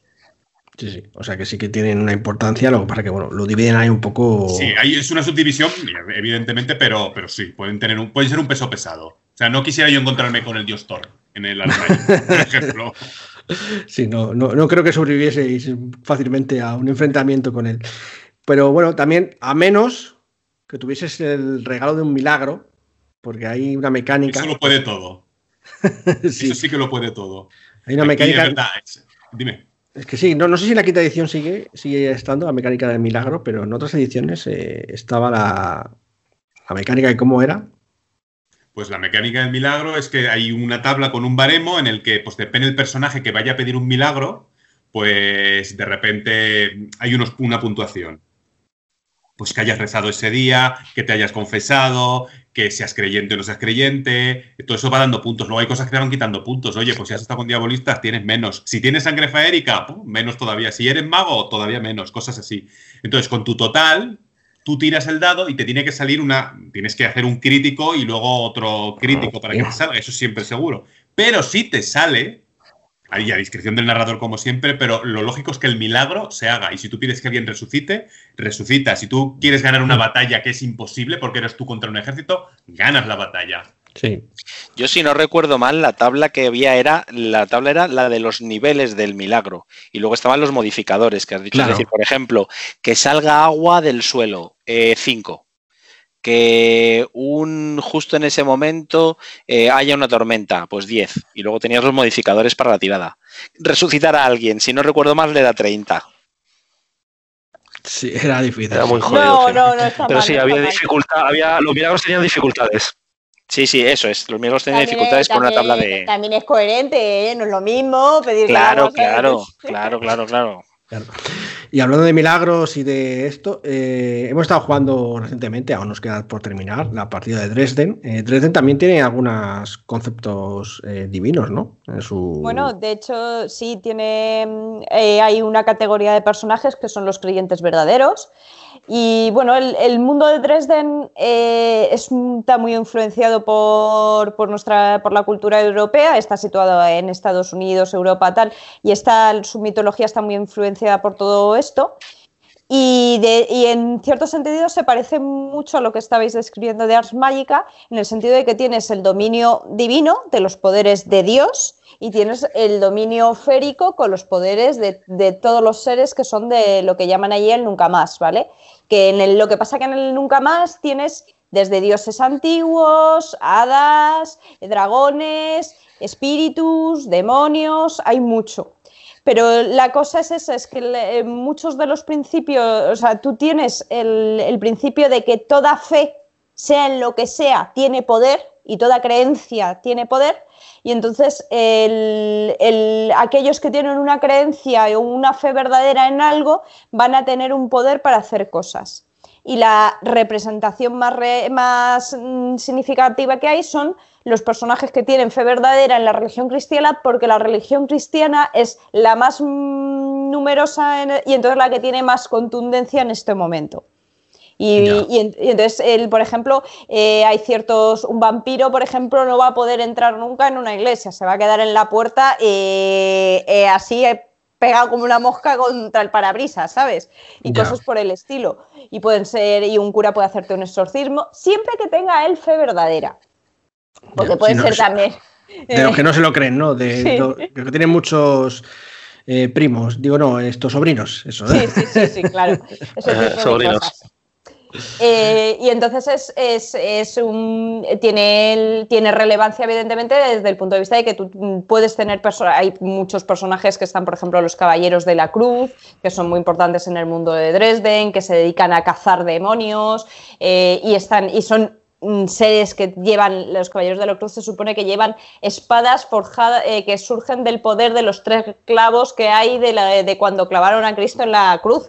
Por eso se llaman así, Caballeros de la Cruz, y tienen unas espadas que son súper poderosas, cuyo poder emana de eso. Entonces sí que es un juego que tiene mucha relevancia a la religión judeocristiana.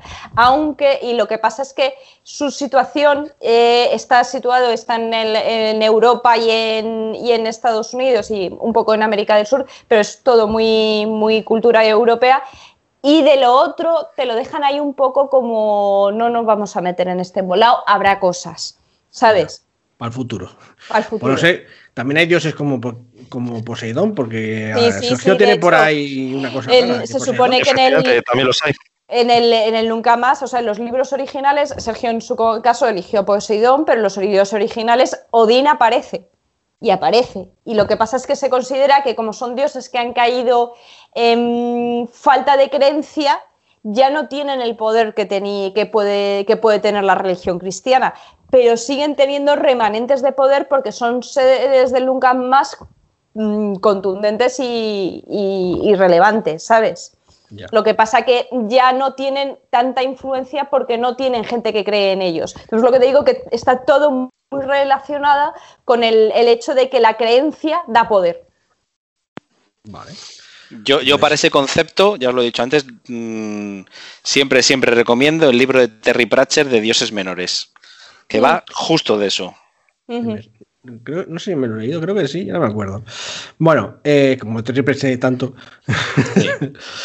Eh, y bueno, ya que has intercedido, José, háblanos un poco de In nomine Satanis Magna Veritas. Madre mía, ¿Qué si lo, sé, si lo sé no digo nada. Pues en el Innomine Satanis Magna Verita lo que eh, llevas es, eh, tu personaje es un ángel o un demonio. Entonces es la representación de esa batalla que se supone que se libra en el cielo y, y que se librará en la tierra, en la segunda venida de Cristo, eh, pero ya, ya están aquí los ángeles y los demonios peleándose. Y entonces tú llevas o ángeles o demonios. Se parece mucho también a la serie esta de Good Omens de, de Neil Gaiman, que también está la serie en Amazon y lo leí el libro. Y, y eso básicamente es llevar demonios para ir a matar ángeles o llevar ángeles con grandes espadas de fuego para ir a matar demonios. Bueno, bueno, lo de que si llevas demonios para matar ángeles no está todo claro, porque cuando jugamos, nosotros íbamos a corromper gente. También, hombre, claro. Es que si no, corrom- si no corrompes a nadie por el camino no tiene gracia. Eso era muy gracioso jugar con los demonios, porque en realidad son menos poderosos que los ángeles. Y tú ibas corrompiendo y dices, a ver si no me pilla el ángel que me revienta la cara. Esto te, eso te gustaba porque tú, si no recuerdo mal, llevabas un demonio del sexo. ¿Y llevaba un demonio de sexo? ¿Quién llevaba un demonio del sexo? ¿Sergio o Alberto? Uno de los dos. No me acuerdo. Entonces, llevasen- Yo no me acuerdo. Ser- Sergio era una demonia con No, grandes no, no, tacones. pues no necesariamente, ¿eh? pues puede ser, a lo mejor era yo, sí. Era, era un incubus, un sucubus, ¿no? Otro, otro llevaba un demonio de Baal, si no recuerdo mal. Y, y el otro no lo sé, no me acuerdo. Pero bueno, tengo las fichas, así que si queréis lo retomamos. Salió una edición nueva hace poco. Pues es Sí. otro juego, es otro juego que, que molaría echar una partidilla Que por, lo por que ver pasa es que de ver cómo era la cosa. Eh, Me estaba acordando yo de toda la guerra que hubo y de hecho que en Estados Unidos, como son como son, todavía hay ciertos coletazos de lo el tema de que si los juegos de rol son satánicos y tal, les pones este juego y vamos. Sí, sí, la verdad es que no es muy adecuado. Y además la portada era un demonio ahí. Para hacer amigos no es adecuado este juego, ¿no? La, la portada antigua era más sutil, la tu portada nueva, mm, cuando la he visto, me ha gustado muchísimo. Es una lástima porque esa edición no, he- no he- no me ha dado tiempo a pillarla, pero está muy bien la portada, sí. Sí, estaba, estaba gracioso. Y bueno, también. No tiempo, se acabó ya, de- se acabó ya sí, que salió hace unos años ya. ¿eh? ¿O qué Sí. pasó? Salió hace unos Ah, años vale. y yo no, yo no he visto que la vayan a reeditar o que, o que haya ejemplares en ningún lado. En algún sitio habrá, supongo. Bueno. a lo mejor Wallapop o alguna cosa de esas de Sí. segunda mano encuentras. El caso es que quería apuntar que además tiene un poco un toque de humor, ¿eh? El juego este. Sí, sí, sí, sí. Claro, efectivamente. Es como un poco. Para tomárselo un poco como a broma, entre comillas, ¿no? Es como un poco como Dogma, ¿no? La, la película de. Sí. bueno, hablando de ángeles y demonios, vamos a hablar de Angel, un juego alemán que tuvo una edición publicada por la Factoría de Ideas, o sea que ya ha llovido, en castellano, y que estaba basado, tenía un sistema propio y también estaba basado en Dungeons and Dragons tercera edición, ¿vale? Sacaron en español solamente la de la tercera edición. El juego, para que, que no quiera seguir escuchando lo que les pasa al siguiente, porque voy a hacer un spoiler también de qué iba. iba, era de... En un mundo post-apocalíptico había unos ángeles que luchaban por la gente contra pues esas monstruosidades que había por ahí, porque había como eh, insectos gigantes mm, con tormentas, luego pecadores, obviamente, tiranos, cosas así, ¿no? O sea, lo, típico eras un héroe, un ángel héroe, porque tú jugabas con uno de esos ángeles, que todos tenían la facultad que eran infantilizados, con alas, eso sí, y así pues eran como eso, como infantes con alas de, yo que sé, a lo mejor 10, 12 años o así. Y dirás tú, bueno, vale, está bien, pero la gracia del asunto era que en realidad no eran ángeles, todo era una mentira. Porque había una tecnología mm, como de tatuajes que, que, se, que lo implementaban a los niños que elegían por ahí las aldeas y se lo ponían así, contra su voluntad. O bueno, por ascender o algo así. Supuestamente les vendían los, el Papa y toda esta gente que, que lo hacían los obispos. Y entonces le ponían eso y les hacían que eran súper fuertes, que podían volar y tal. Pero claro, mm, como los niños acaban creciendo, pues luego los iban retirando, ¿no? Entonces ahí había un poco de enjundia con el asunto, era bastante chungo. Lo que pasa es que el problema es que, como ahora mismo os he contado, una vez sabías la trama, que seguir jugando, ¿no? Pero parece que como perdía un poco de, de enjundia, ¿no? Porque si juegas con un niño no sabes de quién, porque no, sabían de, de dónde de dónde salían esos poderes, ni, ni nada. No sabían ni ellos, ni los que jugaban con los ángeles. Pero bueno, eh, de eso se trataba, la idea me parecía bastante interesante, pero creo que era limitada por, por el mismo concepto que tenía de, pues bueno, que una vez sabes qué son realmente, pues eh, se hacía raro eh, seguir jugándolos y ya rompía la magia ¿no? de, del concepto de, de, los ángeles. Ese era el Angel. No sé si queréis, tenéis alguna pregunta al respecto. No tenemos, no tenemos pensado jugar, ¿verdad? No creo. Eh, me parece es un juego muy limitadito. Está, la idea estaba bien, pero tiene. Para, para, dos partidas, ¿no? Sí, para dos partidas. Y bueno, eh, otro juego que no hemos jugado nosotros muchos, pero a lo mejor Claudia nos puede contar. ¿Por qué Vampiro la Mascarada tiene una fuerte influencia de la historia judeocristiana, eh, Claudia? Bueno, pues por el origen de la historia de, de los vampiros. Eh, hay como un par de, líneas de creencia dentro de lo que es la propia cultura vampírica, pero son todas eh, surgidas en, base a Caín, Abel, Lilith, etcétera, etcétera, que son todos personajes de la cultura, de la eh, mitología judeocristiana inicial. Entonces, eh, todo, en todas las creencias del de nacimiento del vampirismo surgen en, se cuentan en torno a esos personajes. Sí. Y entonces. Que el, Caín mató a Abel. Sí, y entonces dicen y fue lo que hizo que surgiera el vampirismo y tal, y entonces se creen que son todos, por eso se les llama dentro del, del juego los cainitas, porque son los descendientes de los descendientes no, porque no es una de padre e hijo, sino pero los que han heredado el don de Caín, los Sí, cainitas. La, la maldición, en realidad. La maldición de Caín, exactamente. Y entonces el- es, tiene mucha importancia dentro de lo que es eh, la, la cultura de creacionista de los propios vampiros. Eh, luego ya te digo que está la otra se- sección, la de los que hablan de Lilith como la madre de los vampiros, pero bueno, eh, está- Y luego lo que pasa es que aparte también tiene mucha importancia porque quieras que no, son vampiros, está la iglesia, está etcétera, etcétera, sobre todo lo que es la, en la a lo mejor en la más moderna no tanto, pero en las, en las versiones de medievales, evidentemente, la, la Iglesia tiene bastante peso Sí. y la Inquisición. La Inquisición, de hecho, lo ponen como uno de sus enemigos, ¿no? De, Sí, uno de sus- humanoides. Humano de, porque son, digamos, uno de sus eso es, de los principales enemigos, porque son dentro de los humanos los únicos que pueden hacerles daño, por así decirlo. Porque eh, vol- vol- volvemos al hecho de que una persona fe verdadera puede dañar a un vampiro. Sí. Y, o por lo menos defenderse de sus poderes, que ya que no es poco. Que no es Además- poco, eso es. Y luego, por último, además tenía una cosa que es la Golconda, que es intentar librarse del vampirismo, ¿no? Que es un poco.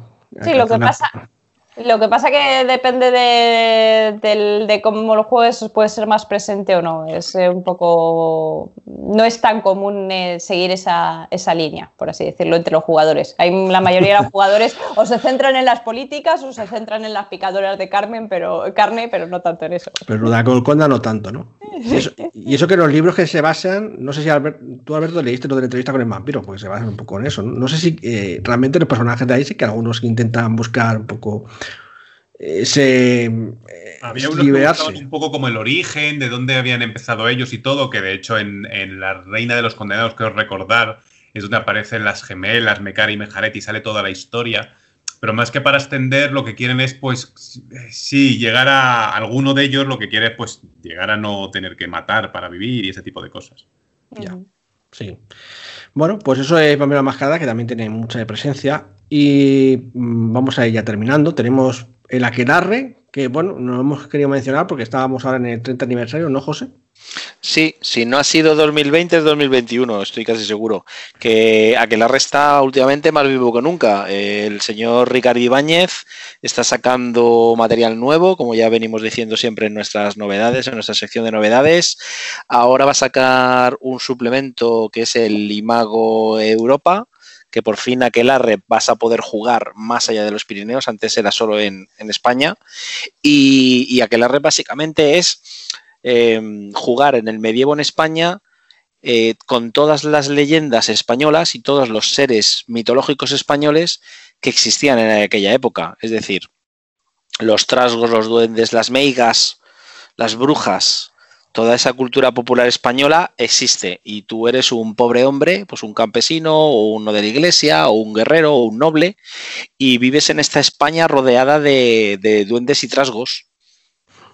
Pues eh, lo es que en la parte de religiosa es que los aquelarres son como el contra Dios, ¿no? Por decirlo de una manera. Por eso hemos querido meter Sí. este. Sí, efectivamente, los aquelarres son esas reuniones de brujas en las que se adora el demonio. Claro. Eh, Entonces, el demonio, obviamente, ¿quién es? El contrario a Dios, ese ángel caído, y utiliza, utiliza esa, esa cultura cristiana. Por supuesto, en la época medieval en España no había mucho más. Bueno, estaba la cultura islámica, pero Ya. la que impera es la cultura cristiana. Al menos en el juego. Al menos en el juego, sí. Sí. Eh, por hablando de demonios, y ya concluimos con este juego. Vamos a por encima de Demon, el- los caídos, la caída, que es una de las últimas eh, líneas que sacaron de Mundo de Tinieblas. También está reproducido en Crónicas de Tinieblas, también hay un Demon, un demonios. Y bueno, pues ahí juegas con demonios. Es también parecido a lo Satanis, pero aquí no son malos, son. Porque los demonios son caídos. Son. Em, pues eh, nos han arrojado porque tuvieron una bronca con Dios, por decirlo de una manera, con el divino. No saben muy bien de dónde vienen, realmente. Se pueden metamorfosear en, demonios, como los hombres lobo. Un poco raro, ¿no? Hay gente que le gustó, otros eh, se les quedó un poco cojo. Entonces, bueno, pues ahí, lo tenéis también como opción. Y ya, no sé qué queréis los que nos comenten alguno más. Me están comentando, por ejemplo, hablar de Plenilunio, que es de, ¿no, Claudia? Sí, que ya lo hemos mencionado, lo mencionamos el día que hablamos de los apocalípticos, porque eh, se supone que hay un apocalipsis y caen del cielo, por así decirlo, una serie de seres que son como una especie de, ángeles y demonios, aunque no se ajustan mucho a lo que la humanidad pensaba de ellos, pero que tienen claras inspiraciones eh, y que de, hecho no se sabe muy bien si son realmente el origen de las creencias de los ángeles y los demonios. Está ahí la, idea, mm, digamos que, digamos que han aparecido, se parecen a lo que es un ángel, a lo que es un demonio, y, de, lo que pasa es que la gente no sabe muy bien qué son pero creen que, el, que, más o menos son, están ahí pegándose por una especie de lucha celestial. Sí, y de hecho también pasa un poco como con el cool. Realmente a los ángeles les importan una nada a los humanos ni los demonios. Tienen su guerra y hay que terminar. Y los, y los humanos son las hormigas que están por el camino mientras ellos se están ah, pegando. Eso es. Bueno, eh, no sé si alguien más quiere comentar alguno más, así por encima. Pues ya hemos hablado de bastantes, ¿no? Eh, realmente. Así que. Bueno, pues dicho esto, vamos a concluir ya que nos están echando de la posada aquí el tabernero. El toque de queda. El, toque, de, queda es lo que es. bueno, además ya se estaba acabando la hidromiel, ya no tengo tabernero, esto es un desastre. ¿eh? lo tengo seco. Bueno, espero que os haya gustado a todos este, este largo podcast sobre, sobre bueno, pues sobre las religiones y los mitos que puedan ser útiles tanto para, bueno, como ideas para, crear campañas o juegos enteros, hasta como para inspiración para conseguir juegos que sean, eh, se ajusten a vuestros ideales de cómo se podría introducir la religión de una manera u otra. Yo creo que todos los que hemos comentado, de una manera u otra, pues lo introducen y tiene su aquel, ¿no? No sé, como, Dime, Claudia. No, no, digo que otro día tenemos que hacer uno de los que sean para, gente que no quiera nada de religión en sus juegos. Está complicado, ¿eh? Pero hay, eh, alguno hay, alguno hay. Bueno, lo dejamos ahí como opción. Si, queréis dejar a alguien en los comentarios al respecto de esto y también darnos vuestra opinión sobre el podcast de aquí, pues eh, encantado estaremos de leerlo y responderlo. Bueno, pues eh, señores y señorita, nos vamos recogiendo y nos vamos a ver el próximo mes. Aunque antes, mm, si os esperáis unos, unos instantes, José y yo os hablaremos sobre las novedades que han acontecido este mes de marzo de 2021. Así que, sin más dilación, nos despedimos. Adiós. Adiós.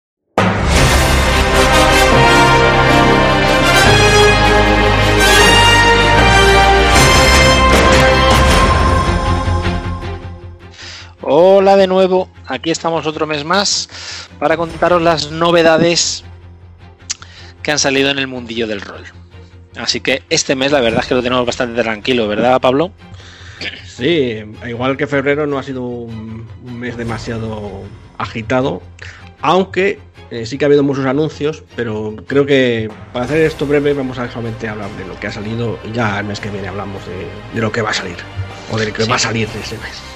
El mes que viene, el mes de abril, tiene bastantes novedades interesantes, pero efectivamente las dejamos cuando ya las podamos tener en nuestras manos y las hayamos eh, mofeteado, como diría Alberto, y, podamos hablar de ellas en más en profundidad.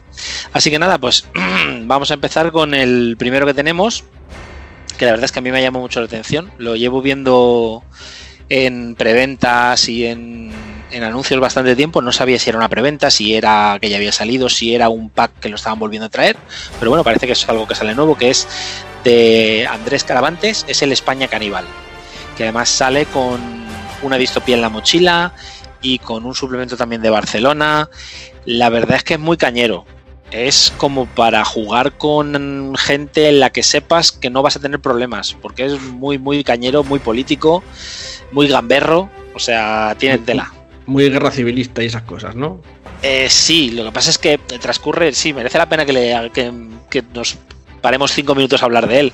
Es eh, en una España posapocalíptica en la que ha habido un, no, estoy muy seguro, un evento así de estilo apocalíptico, de los que ya comentamos en, nuestro podcast de Apocalipsis. Eh, y gobierna en España, en Madrid, la Yaya Carmena, los moteros de, de, Gallardón, la M30, cosas de este estilo. Entonces, muy tribal. Muy tribal, sí. Entonces tienes que ir sobreviviendo por esa España cañí, pero cañí apocalíptica, con, con, grupúsculos de izquierdas, de derechas y algún loco que haya de centro. Y, y te dice el propio juego que te puedes hacer de un bando y de otro, que cada, que cada bando tiene lo suyo y que, oye, que para gustos colores. Ahí, entonces, por eso te digo que depende del grupo en el que juegues, si alguien quiere hacerse del lado contrario, puedes tener mucho, mucho problema. Sí, sí. Me conozco a uno que sufriría bastante con este juego. Y me suena mucho a una película que sacaron también, que era rollo España apocalíptica o algo así. No me acuerdo cómo se llamaba, pero a, ver si para el próximo día puedo comentar. Mientras no fuera la de los mutantes, no, ¿no? No hablar de. Ah. Es una más moderna. Luego llegamos al, a una editorial más grande, que es De Beer, que la verdad es que este mes nos ha sorprendido con poquita cosa. Tiene un par de cosas para el Pathfinder. Eh, el auge de la nueva Tasalión, que es el que es dentro de la, de la campaña del retorno de los señores de las runas. Por favor, hacer los títulos más cortos, porque yo me quedo sin aire. Estoy ya mayor y leer tanto seguido me, me canso. La sexta parte, ya es, además es de la primera edición. Es el último suplemento que sale para la primera edición de Pathfinder. Eso es, por fin ya. Yo lo que estoy esperando es que empiecen a sacar cosas para Pathfinder 2. Se supone que el mes que viene va a salir muchas cosas. ah, vale, vale, vale. Escucharemos el podcast el próximo mes también. de hecho, hicieron una especie de, preventa del. No sé cómo se llama, es, es, como el bestiario, sí, perdón. Sí, el bestiario. En, en Drive-Thru y la gente podía bajárselo antes en PDF de que saliese en físico. Y bueno, se podía comentar eh, las erratas y cualquier otro percance que hubiese en el libro y luego pues lo han retirado otra vez de drive-thru y cuando salga ya físicamente volverá a estar en drive-thru ya con las correcciones y bueno, también estará en físico, claro. Ah, muy bien. Así puede la gente hacer cooperativas, o sea, trabajo cooperativo. Muy bien. Sí, sí. Vale, pues eh, vamos con otro, igual otra editorial grande que este mes también nos sorprende con solo una cosita, que estoy seguro que estoy seguro que te lo vas a pillar. Es de Edge, hablamos de Edge, es la pantalla de los mitos de Chulu pero la de Sandy Petersen. Sí, es como todo esto de Dungeons and Dragons que ahora sacan pantallas para cualquier suplemento, módulo y demás. Bueno, ha sacado también para el, suplemento no oficial, pero oficioso de, la, de, la, llamada de Cthulhu. Bueno, más que de la llamada de Cthulhu, de los mitos de Cthulhu, eh, la quinta edición de Dungeons and Dragons. Y tiene su propia pantalla con sus reglas especiales. Sobre todo estará imagino, orientado en la cordura y demás. Como tú dices, yo creo que me lo pillaré porque es muy bonita, hay que decirlo todo. Sí, verdad. Y de los mitos de Chulu de Sadin Petersen, ya hemos visto igual, que hablaremos el próximo mes, que vienen muchas novedades. Parece ser que le han cogido gusto a la línea de los mitos de Chulu de Sandy Petersen. ¿Ves? Me quedo sin aire. Tiene, es que tiene varios suplementos en, en inglés y bueno, pues no sé. Lo que pasa es que yo no sé si eh, esto de los mitos de Cthulhu en Dungeons va a triunfar mucho. No sé si yo creo que la gente se lo compra por coleccionismo, porque no estoy todavía mm, con muchas ganas de poneros a vosotros eh, monstruos de los mitos para que os batáis el cobre con ellos. No sé, lo veo un poco raro. A ver, a mí no me importaría lanzarle un, un dedo de escarcha a un profundo. Ya, bueno, y, a una semilla de estelar de Cthulhu a lo mejor, a lo mejor no te hace tanta gracia. Pero bueno, sé que, por cierto, bueno, ese lanzó un desintegrar y ya está. Bueno, hablando de Dungeons, eh, ya por fin, creo que también el mes que viene sale por fin un nuevo suplemento, el de los gigantes, de Carcha y demás. Bueno, ya el cuando llegue. El del Rey del Trueno, sí. Ya dijimos el mes pasado que por fin parece que eh, Edge y y, los americanos y Wizards han llegado a un acuerdo, todo el mundo se ha calmado, los de GS9 o como se llamaban. Sí, GF9. GF9 se han calmado, las aguas todas se han firmado, yo creo que ha habido mucho dinerito de un lado y para otro. También de lo de Margaret Weiss y Tracy Hickman, que de eso estoy especialmente contento. Así que, oye, eso siempre es buena noticia. Sí, ya por fin tendremos más módulos. Aunque este módulo de los gigantes no es que me llame mucha atención, pero bueno, también está bien. Bueno, como ninguno, porque no nos hacen ninguno. Es que me gusta más hacerlo yo, ya lo sabes. Ya, porque así no, no nos regalas nada, ni nos das objetos mágicos, ni PX, ni nada. Os doy lo que os merecéis. Ya, la nada, más absoluta. Eh, Exacto. Vale, bueno, seguimos con, con otra editorial chiquitita, eh, El Refugio, que llevaba este mes una preventa del juego de Follow, que es un juego de narración cooperativa. De estos sí que se le gustan a Miguel. Estos sí que Sí. sí. Estos son esos juegos a los que no vas a ningún lado y te tiras tres horas de, de cháchara y, y Sin haces preparación y sin nada. sin ¿no? preparación, sin, sin, sin, sin narrador y sin nada. Te sientas con los colegas, te pillas unas cervezas y te cuentas ahí un- una narración y a ver en qué acabáis. Estos juegos son un poco de porretas, ¿eh? algunos de estos de narrativos de amigos en el campo. Sí, la verdad es que estos son de los de llevarte a una casa rural y a una despedida de soltero y a ver qué pasa. Sí, sí. Puede salir más de uno escaldado, seguro. Bueno, ¿qué más tenemos? Bueno, tenemos también otro igual de ese estilo, bueno, por lo menos me ha dado la sensación que es un poco así alternativo, que es de Last Level, que se llama, a ver si lo digo bien, porque soy fatal con estas cosas, Don Quixotesque, que me recuerda mucho a lo de Lofresquesque del, del mes pasado, Don Quixotesque, edición española. Me ha sorprendido lo de edición española, debe ser que hay Edición edición, edición inglesa, eso es. Pues según la descripción del juego, es un amistoso enfrentamiento, enfrentamiento perdón, entre dos puntos de vista opuestos, dos mapas mentales que también se convierten en dos niveles de narración. Ole sus, sus mismos. Sus, sus cataplines. Sí. Sí, historia tragicómica.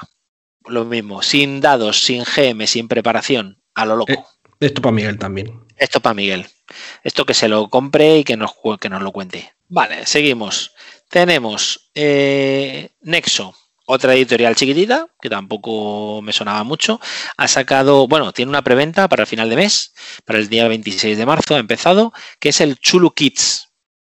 Chulu Estamos, Kids. el Chulu Más- Kids. Más juegos para niños. Madre mía. Más para niños, sí. Mm, Te cuentan, eh, lo- por lo que he podido leer, es eh, si H.P. Lovecraft hubiera sido un joven eh, y hubiera investigado mm, cosas paranormales. Que metas a tus niños en ese, en ese rol. Como si H.P. Lovecraft eh, fuera un joven adolescente e investigara cosas paranormales. Es un poco, a mí me suena un poco en rollo plan, eh, los cinco van a, los cinco investigan el rayo verde. Libros de este estilo. Pero para niños. Pero para niños, sí. No sé, esto de hacer cosas de Lovecraft para niños suena un poco horrible. Sí, la verdad que-. Sí, lo del horror cósmico no sé muy bien cómo. Yo, por eso te digo, me da la sensación de que está más orientado a una investigación de algo, yo qué sé, un fantasma.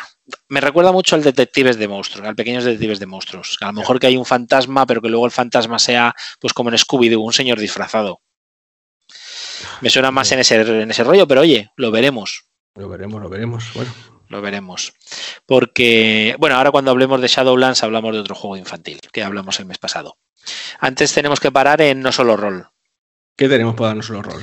Pues este mes igual, poquita cosita. Han sacado un, un Cobra Pack, un Imperio Cobra, estos libros de autoaventuras, Pero han sacado un pack con los cuatro títulos que tenían publicados y además, eh, no, no, me ha parecido, me iba a decir que me había parecido ver otro libro, pero no, es de otra editorial que han sacado un libro muy parecido. El, Eh, Imperio, el Imperio Cobra, sí, el famoso juego Sí. este de mesa que se jugaba en las piscinas. Yo al menos lo veía jugar a la gente en las piscinas. Sí, han sacado eso, el pack de cuatro. Y aparte, eh, la pantalla del Truth Bank, que estoy muy contento. Estoy ya esperando que me, que me llegue. Ah, ya te lo has pedido. Anda, Ya me la he pedido, sí. menudo pedido. Ya te digo. Y, joder, es que tiene. Todavía no hemos conseguido jugar porque entre la pandemia, en los confinamientos y que teníamos más cosas pendientes. Pero bueno, es un juego que me apetece mucho. Sí. Me apetece mucho hacer. A ver si nos dejan quedar más a menudo. Sí, sí, porque el- ya dijimos en el especial que hicimos sobre el Truth Bank y luego lo comprobamos en el situ, las fichas tienen una tarde. O O sea, o dos. Sí, tienen unas tardes largas porque tienen muchas sinergias y, y es complicado hacerte una ficha que esté medianamente, que sea medianamente coherente y bien hecha. Pues nada, y terminamos con, con la editorial Shadowlands, que este mes han sacado en preventa el Historias de Terror, que es un recopilatorio de sus mejores eh, Shadow Shots, pero de terror. El mes pasado lo hicieron de, de otro, de historias de leyenda, y este mes el de historias de terror. Dijeron en una entrevista con, con Friki Vetusto, que estuve viendo, que, que, bueno, que les estaba viendo bien estos recopilatorios y que la idea era seguir sacando recopilatorios que estaban contentos con cómo les estaba yendo. Así que muy bien. Y hablando del Star, del Shadowlands, el mes pasado me compré el Starport, que es el juego de infantil, y ya tengo el PDF. Estoy esperando que, que la verdad es que al cabo de un par de días lo colgaron en, en la página web en el portal y la verdad es que el, el arte está muy chulo, tiene muy buena pinta. Ya. Lo he empezado a leer y bueno, yo creo que a, a mis retoños les gustará. Bueno, ya nos contarás a ver qué tal Sí. sur- surte, si surte efecto en esa mente infantil friki. Bueno, pues Sí, esto- de, la esto, verdad que sí. de esto es todo lo que tenemos en castellano, ¿no? Sí, sí, ya sabes que yo el inglés no lo manejo. Yo- Yo quería comentar un par de. No, no son novedades realmente, son cosas que van a salir, pero creo que a lo mejor os llama la atención. Eh, una es que se ha fundado, ha conseguido con éxito el mecenazgo El Señor de los Anillos, se- bueno, Señor, Señor, el Anillo Único, la segunda edición, que lo va a sacar de Vir el año que viene. Eh, no sería nada especial, excepto porque ha conseguido el mayor récord de, de dinero de un juego de rol en, en Kickstarter. Así que, mira, la gente todavía le encanta el Señor de los Anillos. Es como, bueno, en fin, ha Sí. superado todos los, todo lo que se podía imaginar. Ese es uno, y lo otro es un- una cosa que vi, que, que, bueno, ha salido hasta en los medios de, de comunicación más amplios, eh, que están también haciendo un mecenazgo de, de unos dados con Bluetooth y lucecitas que se conectan a internet, que te dan que cuando ruedan brillan según, según caen y que también está teniendo un enorme éxito. Está ya cerca de los dos millones y medio de, de euros. Madre mía, dos millones y medio, un mecenazgo de dados, ¿sabes? Hombre, la verdad es que no me parece una cifra mala con- pensando lo que vale cada dado, porque me quedé alucinado de lo que vale un solo dado, es una pasta. 33 euros. Sí, sí, es que es un dineral.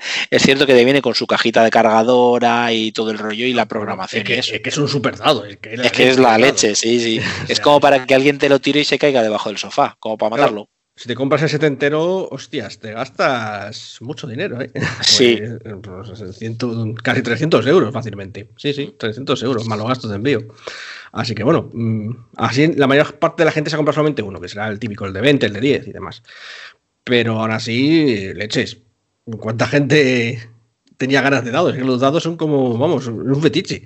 Bueno, si es el mejor dado que se ha asistido, que puedes lanzarlo y se ve hasta lo que sale en internet, pues Sí. bueno. La verdad es que yo creo, yo creo que los dados son como las chocolatinas para los roleros, Sí. que nunca tienen suficiente con una. Bueno, pues si queréis, si queréis los dados esos, buscarlos, porque todavía está en mecenazgo, que creo que quedan unos 10 días. Son los Pixel Dice, o algo así. Los Mm. Pixel, dados Pixel. Lo buscáis por internet y, y lo encontraréis. Lo del anillo único, segunda edición, ya no, eso ya terminó. Pero bueno, como va a sacar de Vir también en castellano y dicen que va a sacarlo además con todas las. eh, con casi todos los eh, Goal que, que consiguieron, pues mira, pues mejor que mejor, ¿vale? Pues sí. Pues eso es lo que tenía que yo que decir desde la parte anglosajona. Anglosajona, pues muy bien. Pues es que este mes, ya te digo, ha estado muy tranquilito. A ver si el mes de abril, aunque tenemos la Semana Santa de por medio, a ver si el mes de abril salen más cositas y comentaremos todas esas perlitas que os hemos ido dejando de, de juegos que están por venir, que tienen muy buena pinta. Bueno, pues nada. ¿Qué tal si recogimos y nos vamos, José? Sí, que hemos tenido una charleta con la religión que vaya. sí, ya, ya está bien. Bueno, gente, nos vemos el próximo mes aquí en la Posada Mil Caminos. Un saludo, hasta luego. Hasta luego.